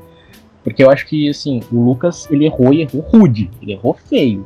Assim, ele, ele fez uma... Ele, ele tocou o terror de uma forma, assim, que Uh, acho que em 21 edições de BBB, ninguém tinha feito assim uma treta tão grande logo na primeira semana. E, tipo, essa treta dele e depois as, as coisas que a Carol foi fazendo, tipo, isso rendeu tanto que eu fiquei até chocado que a gente ainda tá na primeira semana e a primeira eliminada saiu agora. Sabe? Parece que o programa tá rolando há mais de mês. Sim, tem sido muito pesado. Tem, tem sido, sabe? E, e aí mas, mas como eu tava dizendo, o, o, Lucas errou e depois aí eu acho que a Carol ela também errou no sentido de exagerar na, na, na, na forma de punir, eu acho, assim, sabe? Sim. Porque rendeu uh, imagens assim que uh, no fim colocam o Lucas como vítima, sendo que ele não pode ser visto dessa forma porque ele fez uma, uma coisa que não é nem um pouco legal, sabe? A gente não pode defender o cara por causa uh, disso. E aí as pessoas que estão assistindo também é, é, é, muito erro e, e pouco acerto, eu acho, porque é, tipo, tá todo mundo cancelando todo mundo, acho. É, é uma coisa meio, meio louca. Eu até tinha uma, uma coisa para falar, assim, mas eu tô meio perdido aqui, se vocês quiserem continuar. é... Sim. Na verdade, cara, quando a gente decidiu falar sobre isso, eu fiquei pensando muito em. E é tanta coisa. Tanta coisa errada, cara. Tanta coisa que eu tenho para falar sobre isso que eu nem sei por onde começar, sabe? Por onde ir, sabe? Tipo, porque tá tudo errado. Tá assim, errado é... o comportamento deles lá dentro e tá errado a maneira como as pessoas estão tratando isso aqui fora. Tipo, eu não acho que a Carol ela seja ela esteja fazendo coisas a princípio que mereçam acabar com a carreira dela, sabe? Ela, a princípio, eu não tô vendo ela cometer um crime. Tu pode não gostar dela, tu pode não gostar das coisas que ela tá fazendo na casa das coisas que ela fala, né? A questão da, da xenofobia que ela falou da, né, da dos nordestinos, é, da educação e tal. Uh, a gente pode não gostar dela, mas uh, beleza, ela falou uma coisa ali, pode, pode ter sido uma coisa que ela na hora não se ligou, que foi uma, uma, uma bela besteira que ela falou, mas a princípio eu não acho que seja digna de um cancelamento, assim, de, de acabar com a carreira como, sei lá, um Kevin Spacey da vida, que é, foi cancelado depois que veio várias acusações de que ele abusou de, de rapazes. Então, tipo, a gente vai dar o mesmo destino do Kevin Spacey pra Carol Conká.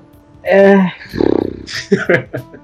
é difícil, né? É Chega difícil, a ser difícil. Assim, eu não acho que ela, que ela merecia ser cancelada, mas ao mesmo tempo eu também não eu, eu, particularmente, eu não gostei das coisas que ela fez com o Lucas. Mas daí a cancelar ela, eu não sei, não sei. Bom, é. uh, o que eu penso, né? Vou tentar Cara, vou, vou, vou tentar organizar meus pensamentos, porque eu tenho tanta coisa para falar a respeito disso que eu nem sei se eu vou conseguir falar tudo, porque é muita coisa. Mas, uh, vamos começar sobre a Carol. O que eu penso é, eu, a gente tem que entender a gravidade do que o Lucas fez lá dentro, e eu acho que aí está o maior problema. As pessoas não estão entendendo a gravidade do que ele fez lá dentro, até porque eu acho que as pessoas não têm como entender a gravidade do que ele fez lá dentro, porque não passou na televisão. Eu sei, porque eu estava assistindo tudo ao vivo quando aconteceu. Na noite daquela festa, por coincidência, eu tive uma crise de insônia, estava acordado e eu assisti tudo ao vivo. Tanto que nos dias seguintes, é aquilo que aconteceu, começou a acontecer por volta de três da madrugada e foi se estendendo. Aquilo me chocou tanto que, juntado à minha insônia, eu minha insônia acabou passando no início da manhã, mas eu não consegui dormir até a hora que eles foram dormir às nove da manhã porque aquilo começou às três, três e meia da manhã, foi se estendendo, foi tomando proporções horrorosas. Então, a Globo, no momento que passou o Big Brother na televisão, eles não passaram todas as cenas com todas as coisas que o Lucas fez lá dentro naquela noite. Eu até falei, cara, eles na noite que isso passou, comentei com vocês, comentei com outras pessoas, o Globo aliviou muito a barra dele na edição do programa naquele dia. E aliviou também na, nos clipes que eles colocam para os assinantes do Globoplay. Porque quem não viu ao vivo não sabe o que o Lucas fez. Tá vendo toda essa reverberação, todo mundo com raiva dele, mas ninguém sabe direito o que foi acontecendo. E até hoje mesmo, eu vi um comentário no Twitter de alguém perguntando, mas alguém realmente sabe o que ele fez? Porque até agora não entendi. Todo mundo comentando, não, pois é, eu não entendi direito. Não, o que mostraram na TV não pareceu nada tão grave assim.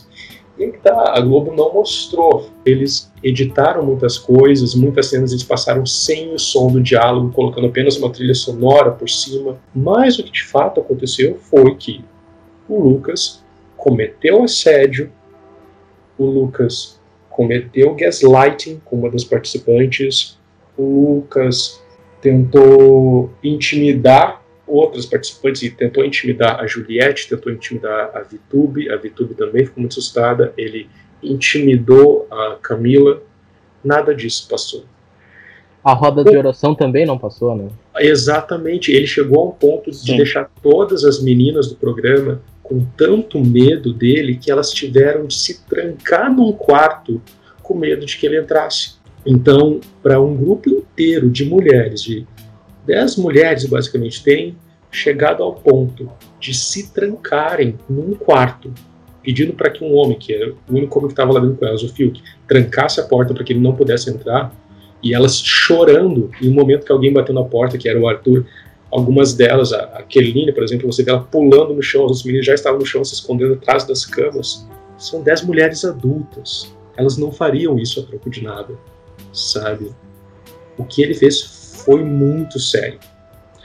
Agora, vamos ver o que a Carol fez. O que a Carol fez, diz ela, a gente pode, você que está nos ouvindo pode querer acreditar nela ou não, quem assiste pode acreditar nela ou não, a escolha de cada um. Mas diz ela que o que ela fez foi para dar um baque nele. Então, que agora ela já fez as pazes, os dois já estão de boas. Mas ela disse que fez aqueles dois dias de entre aspas, cagar em cima da cabeça dele, tratar ele muito mal ou não falar com ele, foi para que ele se sentisse o cocô do cavalo do bandido e se arrependesse do que ele fez, sabe? Ela tava, ela mesma disse que foi um tratamento de tough love. Você ama uma pessoa, você quer ensinar uma coisa para ela, mas você sabe que ela só vai aprender se ela sofrer. Então você deixa ela sofrer ou faz ela sofrer para que ela aprenda aquela lição. Não, devido às proporções, é claro, tipo, todo mundo conhece, todo mundo já passou por isso alguma vez ou outra na vida, sabe? Quem tem uma avó brava, uma mãe brava, já passou por alguma coisa, sim, claro, devidas, guardadas as devidas proporções, sabe? Mas o que ela diz que fez, ela fez, ela diz que fez porque ela ama ele, que ela queria que ele aprendesse a situação, que ele pensasse no que ele tinha feito de errado e se arrependesse, porque ela estava pé da vida com ele porque ela tinha ele como um irmão mais novo lá dentro, é alguém que ela amava, que ela chamava de filho, que ela deixava que chamasse ela de mãe. E do nada ela descobre que esse, entre aspas, filho dela estava assediando as outras meninas, sabe, intimidando, fazendo terror psicológico. Aí eu pergunto para vocês: se fosse alguém que vocês gostassem, sabe? Alguém que vocês tivessem como filho, como... como é que você reagiria? Você pode dizer, ah, não seria cruel. Beleza, mas se é uma pessoa que você se importa, você vai querer que ela aprenda a lição disso. Como é que você tentaria ensinar? Você ia simplesmente na hora passar a mão na cabeça, não ia fazer nada, dizer, ah, tá tudo bem, você não fez nada de errado. Porra, o cara sediou uma mulher indefesa, cara. Tipo, ela já estava abalada, ele abalou ela psicologicamente primeiro. Na segunda festa ela ainda estava abalada, ele usou, ele se aproximou dela com pretexto de querer pedir desculpas e assediou ela novamente, sabe? Ele fez duas meninas naquela noite terem um episódio de ansiedade que também não foi para não foi pro ar na Rede Globo. Então, o que o cara fez foi muito sério. Agora, o que a Carol fez, minha opinião aqui, foi errado ou não foi errado? Na minha opinião, o que ela fez ao dar gelo nele, a tentar, sabe, tipo, xingar ele e tal, ela estava tentando, como ela disse, ensinar uma lição para ele. Eu acho que o que ela fez não foi errado. Eu acho que a maneira que ela fez pode ter sido errada. Ela poderia talvez ter refletido um pouco mais, talvez até pedido ajuda no confessionário para a psicóloga do programa que eles têm à disposição deles e pedido uma ajuda para como ela poderia agir, como ela deveria agir nessa situação, sabe? Porque foi cruel o que ela fez, foi bastante cruel. Agora, ela tinha motivos para querer agir daquela forma, sabe? Então, tipo, eu não estou dizendo que ela acertou em agir daquela forma, mas ela tinha motivos sólidos para querer agir daquela forma. Aí também a gente pode querer, se a gente quiser aprofundar mais sobre isso, tentar discutir o porquê dela ter agido daquela forma. Cara, o que ela viu ali? Ela viu um cara que havia se aproveitado de mulheres indefesas, que havia cometido assédio. Ela mesma disse e aí, esse recorte eu não estou vendo ser uh, compartilhado nas redes sociais, esse vídeo. Ela disse que durante a vida dela, ela sofreu diversas vezes com homens assediadores. Mesmo que ela já não tivesse deixado isso claro, isso já aconteceu. Vamos pensar. Se não me engano, no Brasil a estatística é uma a cada três mulheres vai sofrer assédio sexual durante a sua vida. Se a gente vai falar de mulheres negras, as estatísticas são ainda piores. Assédio, assédio sexual, assédio verbal, enfim.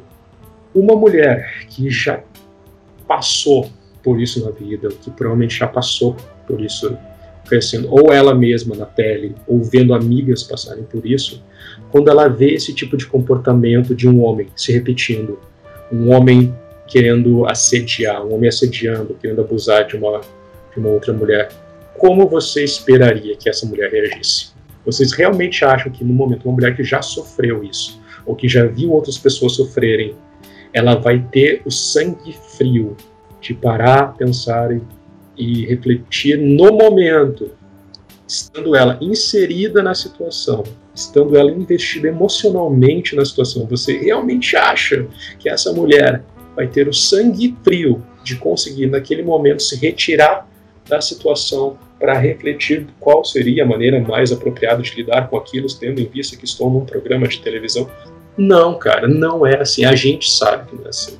Quando a gente está, tem que ver ditado, quem está de fora consegue perceber as coisas melhor que quem está dentro, quem está envolvido na situação. Quando a gente está envolvido na situação, a gente não consegue ver todos os lados. A gente tá, quando a gente tem um investimento emocional na situação, mais difícil ainda. E como um deles falou lá dentro, a pessoa uh, quando ela te dá uma resposta emocional, ela dá aquilo que ela pode dar, ou aquilo que ela está preparada para dar. A gente não sabe quais foram os gatilhos na Carol que o Lucas ativou com a atitude dele. Sabe? A gente não sabe quais traumas do passado dela ele não ativou com essa atitude dele. O porquê dela ter reagido de uma forma tão forte e tão cruel. E é isso que mais uma das coisas que mais me chateou quando eu vi toda essa reação na internet. As pessoas não estão tendo nenhuma empatia. As pessoas não estão fazendo mais o exercício de se colocar no lugar dos outros. É, e isso é uma coisa que eu tenho visto desde as eleições de 2014 aqui no Brasil, sabe, nas redes sociais, é a polarização, um lado contra o outro e a falta de capacidade, ou nem capacidade, porque eu acho que todo mundo tem essa capacidade de se colocar no lugar do outro, ou pelo menos tentar se colocar no lugar do outro, mas a falta de vontade de querer fazer esse exercício de alteridade, de se colocar no lugar do outro, tentar imaginar o que o outro já teria passado, porque do outro está agindo daquela maneira. Foi uma, uma dificuldade tremenda para mim durante as últimas eleições presidenciais. Uh, aqui no, quem ouve o podcast já sabe disso, mas eu e o Tomás, nem o Vitor, que é nosso convidado, nenhum de nós votou pelo Bolsonaro. Mas eu tive uma tremenda dificuldade na, nas eleições presidenciais de 2018 em tentar estabelecer diálogos com pessoas que eu conheci que iam votar no Bolsonaro ou até depois que votaram no Bolsonaro, sabe? Tipo, eu não quis simplesmente excluir essas pessoas da, da, minha vida, eu quis, eu me propus fazer esse exercício de tentar dialogar, tentar entender de onde elas estavam vindo, por que elas tinham feito aquilo. Foi tremendamente difícil, não foi nada fácil, ainda não é, ainda é muito difícil para mim conversar com uma pessoa que apoia o Dória, por exemplo, sabe? Mas estou tentando, sabe? Estou tentando. Nesse caso, eu vi que as pessoas simplesmente viram aquilo que a Carol fez. Não estou dizendo que foi certo, não estou dizendo que foi da maneira correta, mas não quiseram nem se perguntar do porquê ela está fazendo aquilo. O que será que levou ela a fazer aquilo? Porque, de verdade, Sim. galera, se, se ela não se importasse com o Lucas, ela não teria feito nada. Ela ia ter deixado assim. Tipo, a casa inteira já estava contra ele. Não, ela não precisava comprar mais briga com o Lucas. Ele já ia sair no próximo paredão. O fato dela ter se revoltado com ele indica que ela gostava demais dele. E veio da decepção, do choque, da tristeza dela reagir daquela forma. Mas enfim, a galera decidiu que ela era vilã e que ele era o coitado, que ele era a vítima que estava sendo isolado. E aí até entendo um ponto, porque essas pessoas que estão fazendo isso são pessoas que só viram o que passou na Rede Globo e recortes de vídeos que estão sendo compartilhados nas redes sociais. Ninguém viu, ninguém sabe realmente o que foi que o Lucas fez, ou a seriedade do que ele fez. Aí também tem pessoas que sabem, que viram também, mas estão indo na onda de todo mundo está vilanizando a Carol com K, todo mundo está vilanizando a Lumena, porque a Lumena também é uma personagem que está brigando muito com o Lucas, e tornam elas as vilãs. Agora o Nego Di, que era amigo do Lucas, também está brigando com ele. Ele também virou vilão nas últimas 24 eh, horas. Então, porque o Lucas virou a nova vítima, sabe? E eles, todos que estão contra ele, são todos os vilões, e a casa que não faz nada são cúmplices desse crime uh, de terror psicológico que estão fazendo contra o coitado do Lucas. Pô, gente, doeu em mim também ver o Lucas isolado. Mas o que ele fez foi muito sério. Não dá para negar. O que a Carol fez com ele foi muito errado. Foi algo sério, porque foi o isolamento de um ser humano ali dentro. Mas o que ela fez com ele assim, foi de destratá-lo, de chamar ele por insultos, de brigar com ele, de falar coisas pelas costas dele, foi um rompante de raiva. Foi muito errado, foi. Mas o que o Lucas fez foi crime. O que a Carol fez foi uma atitude errada, uma atitude talvez equivocada da parte dela. Talvez não, foi uma atitude equivocada da parte dela. Mas o que o Lucas fez não foi só uma atitude equivocada o que o Lucas, o Lucas fez lá dentro é crime. E isso deveria já estar sendo investigado como crime. No caso do que a Carol fez, não foi certo. Mas eu acho extremamente desproporcional o hate que se criou em cima dela aqui fora e ele foi perdoado. Você não acha muito estranho isso? Em uma questão de 48 horas, que foi o que demorou para que se criasse essa narrativa de Carol vilã, Lucas mocinho, Lucas vítima. Em apenas 48 horas, todo mundo conseguiu perdoar. Esse todo mundo, eu digo quem está aqui fora, né, nas redes sociais. Todo mundo conseguiu perdoar o assediador e transformar em vilã a mulher que não aceitou aquele assédio e que defendeu a mulher que foi assediada, a mulher negra que tentou defender a vítima do assediador está sendo vilanizada. O assediador está sendo vitimizado pela sociedade, pelas redes sociais. Isso aí já nos diz muita coisa sobre o machismo estrutural da sociedade e sobre o porquê tantas vítimas de assédio e de abuso não prestam queixa, não pedem ajuda, não porque sabem que a sociedade ainda está muito presa nessa estrutura machista de que o homem se faz algo desse tipo, ele não fez por ser mal, ele apenas perdeu a mão, ele se excedeu. Ele não fez aquilo porque ele é um criminoso. E por isso ele precisa ser perdoado. Porque todo homem é passível de cometer esse erro. E ela, ela não. Ela, a mulher preta que foi lá, que falou, que não aceitou aquilo, que botou o dedo na cara do assediador, que falou que ele precisava ouvir, o que ele merecia ouvir, porque o que ele fez foi crime. Ela ter chamado ele de, de merda, de qualquer coisa, cara, desculpa, é feio, é feio. É uma coisa pesada, é pesado. Mas chamado ele de merda ou qualquer outra coisa ainda é pouco. Na minha opinião, é muito pouco. É muito pequeno comparado à seriedade e à gravidade do que ele fez. O tipo de coisa que ele fez é o tipo de coisa que causa trauma numa pessoa. E eu falo isso aqui não só como uma, um, um exercício de empatia, que é também, mas eu falo isso por mim mesmo. Eu já fui vítima de abuso, eu já fui vítima de assédio desse tipo. E como sobrevivente de abuso semelhante, cara, me dói muito ver a sociedade vitimizando o assediador e vilanizando a pessoa que defendeu a vítima do crime.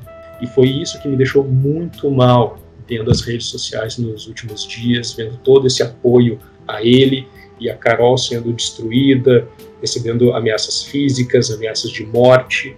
E eu fiquei, cara, por isso que as pessoas não pedem ajuda quando são vítimas de um negócio desse, sabe? Quando eu passei por isso, eu também não pedi ajuda. Quando eu passei por isso, eu não, não denunciei. E eu me arrependo até hoje de não ter denunciado. Eu precisei de muita terapia para superar isso. Ver as pessoas agindo dessa forma, tipo, cara, e depois as pessoas dizem: não, mas por que, que a pessoa não denunciou quando foi, a, quando foi vítima de um crime desses? Meu, tá aí! A gente está vendo pessoas sendo vítimas e a gente está botando a culpa na vítima e botando a culpa em quem defende a vítima e batendo palma pro criminoso, cara. Pô, sabe? Beleza. Isso era. Eu precisava. Desculpa esse tremendo desabafo, mas eu precisava falar isso. E agora, o hate, meu, sabe? Tipo, por mais que eu entenda que as pessoas. Tá, beleza, as pessoas não precisam gostar, as pessoas não precisam aceitar a forma como a Carol Colcar reagiu, elas não precisam aceitar a forma como o Nego Di reagiu e tá, por estar tá isolando o Lucas agora também, mas nada disso, por mais que você ache que eles estão errados, nada disso justifica as coisas que estão fazendo contra eles aqui fora de fazer ameaça de morte, cara, ameaçar a família, mandar mensagem ameaçando a família, a equipe. Uma promotora lá em São Paulo, Rio de Janeiro, não sei onde foi, já estava querendo pedir a cassação da licença da Lumena de praticar psicologia. Meu, não. Daí você vai ver ainda essa mulher que está pedindo a cassação dela, essa promotora metida em política com aqueles partidos mais legais, né? Tipo, bolsonarista, tudo. Então, tipo, ó, pessoa supimpa. Mas daí, tipo, o que, que uma coisa tem a ver com a outra, meu? Tipo, só pela maneira como ela se colocou em um programa de televisão, um reality show de convivência, porque ela brigou com alguém que ela está convivendo, que é uma coisa que tem que acontecer no programa, para que o programa tenha audiência, que o programa incentiva, by the way. Estão pedindo que ela seja caçada para que ela não possa mais exercer a profissão dela aqui fora, meu. As pessoas estão perdendo a mão de uma maneira, sabe, num nível, dizendo que vão destruir a carreira da Carol. Mano, sabe, tipo, isso me deixa muito apavorado. As pessoas realmente estão numa noia. Eu, cara, a gente tem que relevar alguma coisa. Tipo, aí entra nós também temos que fazer nosso, nosso, nosso exercício de empatia. Tipo, eu acho que as pessoas, tá todo mundo reclamando que tá todo mundo brigando e tá todo mundo pirado. nesse BBB, e eu falei muito isso na primeira semana, durante a primeira semana, principalmente nos primeiros dias, com os meus amigos, com a minha mãe aqui em casa, tipo, cara, essa galera que entrou, assim, nos primeiros dias, já tava vendo isso desde o primeiro dia, essa galera que entrou no BBB esse ano não devia estar tá lá, devia estar tá todo mundo fazendo terapia, sabe, tá todo mundo, sabe, virado, tá todo mundo confuso, sabe, todo mundo com problemas para resolver, devia estar tá todo mundo fazendo terapia, e não, não trancados juntos numa casa, tipo, eles Parece que eles botaram uma galera, juntaram uma, o Boninho juntou uma turma que estava com problemas que precisava para psicólogo e largou todo mundo lá. Tipo, ele quis criar o manicômio, sabe? E daí, tipo, a gente tem que fazer o nosso exercício de empatia. Tipo, essa galera tá toda vinda de, de 2020, sabe? Eles também passaram por 2020, não foi só a gente. Então, todos eles também estão com a cabeça fodida do que aquele ano maldito fez com todo mundo.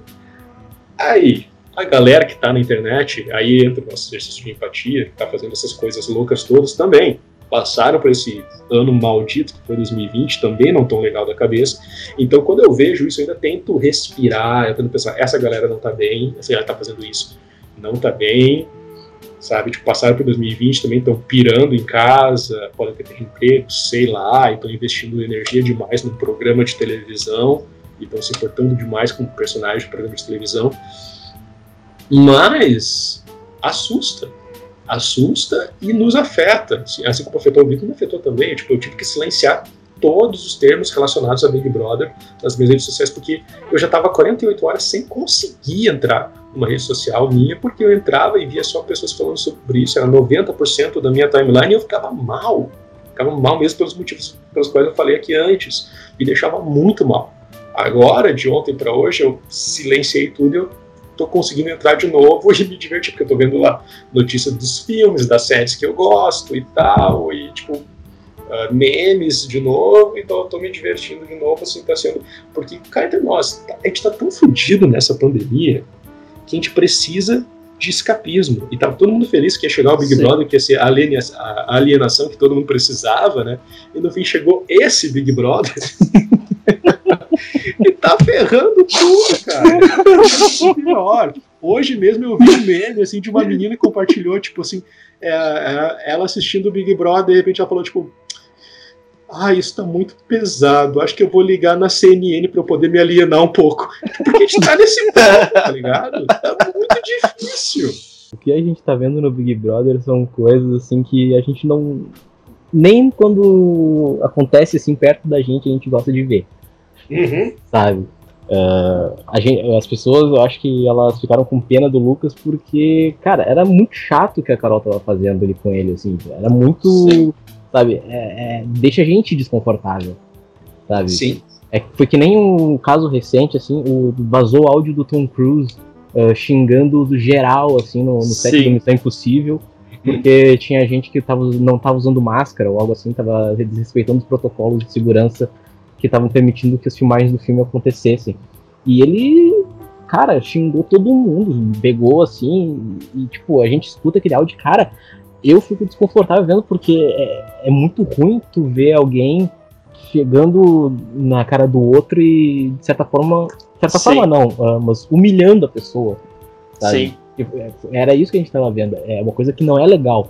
Então aí a gente acaba criando esse essas narrativas de, de vilões, de, de, vítimas.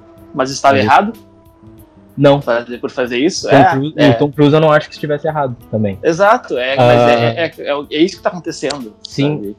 Mas aí é que nem eu falei antes, assim, a gente, especialmente num programa como Big Brother, que, que, que nem eu falei, que a gente fica procurando alguém que a gente quer torcer e que a gente quer que seja o favorito e tal. Uh, tipo, as pessoas esquecem que ninguém é perfeito sabe? Uhum. Sim. Uh, e aí não importa o deslize que a pessoa cometa, uh, ou, ou, não importa o tamanho, se deslizou, já era, acabou pra ela. E isso eu acho que revela muito sobre a gente, sobre essa nossa necessidade de julgar os outros rapidamente, sabe? Uh, tipo, a gente não conhece aquelas pessoas uhum. do Big Brother. Uh, a gente vai ver elas durante 100 dias Sabe? Se tudo der certo, né? Daqui a pouco vai que alguém pegar Covid lá dentro e aí. Enfim, acho que acaba o programa. Eu acho. Uh, uh, mas teoricamente a gente vai acompanhar elas por 100 dias e ao longo desses 100 dias a gente vai ver elas e eu duvido que quando a gente chegue, chegar no final a gente vai conhecer elas. Exato. Sabe? Exato, a gente, não. A gente não tem como saber do background delas. uh, uh, pelo menos não dessa forma de ficar acompanhando elas pela televisão ou pelas redes sociais. Até porque o que elas estão fazendo lá dentro, a gente está vendo elas agindo dentro de uma, numa situação extraordinária. Né? A gente Exatamente. Não é Sim. que elas agiriam daquela mesma forma na vida real. Nós não é. conhecemos a Thelma. Nós não conhecemos ela. A gente Exato. conhece ela, a gente sabe tudo o que ela faz. Nós Pergunta, temos uma A ideia. gente sabe quem é a Thelma na reunião do condomínio? Não, ela pode ser aquela vizinha Exato. chata. Exato. ligado? Não, daqui a pouco a Thelma, na verdade, é, é realmente a pessoa foda que ela tem mostrado Não, que é. mas isso não deixa Talvez de ser. Mas síndica. isso É? não deixa de ser, Tomás. Aquela Thelma que nós vimos ganhar por Uhum. merecimento, o que ela fez na casa foi algo muito bom. Ela Uhum. pode ser, sim, e ela poderia ser antes da casa. E depois que ela saiu, ela com um milhão e meio, ela se mudou para um prédio, não mora mais num, num apartamento pequeno, se mudou Uhum. para um prédio melhor e tudo mais. E ela pode ser aquela pessoa cri-cri. Isso não tira o direito dela de ter ganhado. Eu não vou chegar no meu na minha rede social e colocar a Thelma não mereceu esse prêmio. A Thelma faz isso porque eu moro no prédio dela e, e ela é muito chata. Cara, ela é uma pessoa, sabe? Eu tenho as minhas os meus, meus momentos chatos e tudo mais, então eu tenho certeza que se eu fosse alguém, no caso famoso, porque os famosos são muito mais rápido cancelados, mas se eu fosse um famoso, eu estaria cancelado nessa primeira semana no Big Brother. Não, e tem uma coisa, cara, que eu, eu, de novo, eu comentei com uns amigos, assim, ah, do porquê que eu não acho que a Carol, por exemplo, mereça ser cancelada. Ah, tipo, eu não gostei das coisas que ela fez e tal, Sim, mas talvez, talvez não, né? Certamente, porque o mundo é vasto e plural. Tem gente que gostou. que viram como válido também, né? Exatamente. Então, assim, é aquela coisa. O mundo é complexo demais pra gente tentar simplificar através do que a gente tá, do que a gente vê no BBB, sabe? Sim. Cara, a, a gente tem que prestar mais atenção, sabe? Tipo, nessa questão do hate é, e na- no cancelamento, como eu achei muito interessante o que aconteceu no- na segunda-feira, que é o jo- famoso dia do jogo da Discord, em que eles fizeram aquele jogo do cancelador. E eles, no erro de interpretação deles lá dentro, acharam que. É muito engraçado a gente ver isso, né? Porque geralmente na segunda-feira, que é o dia do jogo da Discord, ou a famosa reu- reunião de condomínio deles, como o Thiago Leifert costuma dizer, Aliás, eu adoro esse apelido. Eu adoro esse apelido. também adoro, adoro. É, tanto que eu acho que deveria oficialmente não ser mais jogo da Discord, deveria ser chamado apenas de reunião de condomínio. Nesses dias, na segunda-feira, o Thiago sempre costuma dar alguma indireta, sabe? E eles. É muito engraçado que a gente que tá de fora assistindo, a gente sempre sabe o que, que ele tá querendo dizer com a indireta. E eles que estão lá dentro sempre interpretam da maneira errada. É muito engraçado ver isso. E dessa vez, eu acho que eu vi isso acontecer aqui fora também, porque as pessoas ficaram comentando depois nas redes sociais, ah, porque o jogo do cancelador era uma indireta para Carol e para Lumena e elas não se ligaram que era para elas, acharam que era pro Lucas e eu, Sim. cara, eu acho que não, eu acho que é justamente o contrário, que vocês não se ligaram. Aquele jogo, na minha opinião, posso estar completamente errado, mas na minha opinião, esse jogo do cancelador foi a produção do programa querendo virar o espelho para nós, para o público, para que a Sim. gente visse e pensasse no que está sendo feito agora nas redes sociais. E só que as pessoas não, quis, não, não souberam interpretar isso. Só sabe? escuta o discurso dele no início. A, a primeira Isso. frase dele, quando iniciou o programa, ele pegou e falou diretamente para nós. Uhum. Foi e na hora eu assistindo o programa ao vivo, eu vi aquilo e eu pensei, nossa, tapa na cara da sociedade. O que eu vi depois do programa foi uma coisa totalmente diferente, foi aonde eu decidi, cara, chega, chega, chega pra mim, porque eu não, não, não aguento mais as pessoas. vai a minha pergunta final para vocês. Já vou logo de dizer. A gente vai ter tempo, tem tempo, tem chão até lá, e a gente vai mudar de opinião várias vezes, com certeza, mas neste momento, para quem vocês estão torcendo? Eu já começo de cara dizendo: Gil do Vigor é o meu escolhido nesse momento para ganhar um milhão e meio. Vitor, para quem vai a tua torcida no dia de hoje? Tá, Eu ia fazer um top 3, mas tem que ser só uma pessoa final. Tá, pode falar top 3, mas você vai ter que escolher um só depois. Tá, não, beleza. É, mon- monte Meu- a sua final. Monte a sua final. Tá, o meu top 3 seria tipo, tá, já falei, o negócio da Carla Dias, então ela teria que estar lá, sabe, pra mim. Mas por causa de toda a história, tá? Carla Hum. Dias, Arthur e Gil. Uhum. Hoje, hoje, inclusive, cara, eu vi uma brincadeira dos dois. O Arthur tava andando pela cozinha e ele achou um chinelo, ah, uma sandália, sei lá, de uma das meninas que ela tinha deixado na cozinha, deve ter esquecido. E ele achou aquilo no chão e o Gil tava passando pela cozinha na mesma hora. Ele parou o Gil, se ajoelhou com um joelho no chão, assim, disse: Minha princesa, achei seu sapatinho de cristal. E o Gil tentando colocar a sapatilha e dizendo: Ai, meu príncipe, não está entrando, não cabe, não cabe. Foi maravilhoso, cara. Imagina isso até a final, sabe? Exato, cara. É, eu tenho que top admitir. 3, top 3. Meu top 3, tipo, eu daria o prêmio pro Gil hoje, mas tipo, meu top Sim. 3 é, é Gil, Arthur e Projota. Tomás, qual é o seu top Sim. 3? Cara, é, assim, eu não querendo copiar vocês, mas eu acho que eu iria mais ou menos pro mesmo lado, assim, porque os, os, os tipo, tem os quatro que eu mais gosto são os quatro que foram citados aqui, sabe? O Sim. Gil, a Carla Dias, o Arthur e o Projota. São É. os quatro, assim, que eu fiquei assim, cara, esses quatro são muito legais, assim, tipo. Eu ainda não tenho um favorito definitivo, porque com tanta treta que aconteceu essa semana, eu mal consegui parar pra prestar atenção nas qualidades das pessoas pra ver assim, bah, esse cara é massa e merece ganhar, assim. Mas esses quatro eu acho que estariam na minha. Se não na final, ao menos no, no domingo anterior à final, assim, sabe? Sim, sim. Talvez esses quatro estivessem lá, eu acho. Mas eu, já que você tá falando de top 4, estão colocando mais uma quarta pessoa, eu vou, eu vou falar o meu. Botar mais uma pessoa então no meu top 3 Sim. fazer um top 4. Tipo, cara, eu tenho que fazer uma ressalva aqui, eu tenho que falar. Cara, eu tô gostando cada vez mais da Sarah. Eu tô achando ela muito Sim. divertida. E uma pessoa Sim. que tá ligada nas coisas, que se expressa muito bem.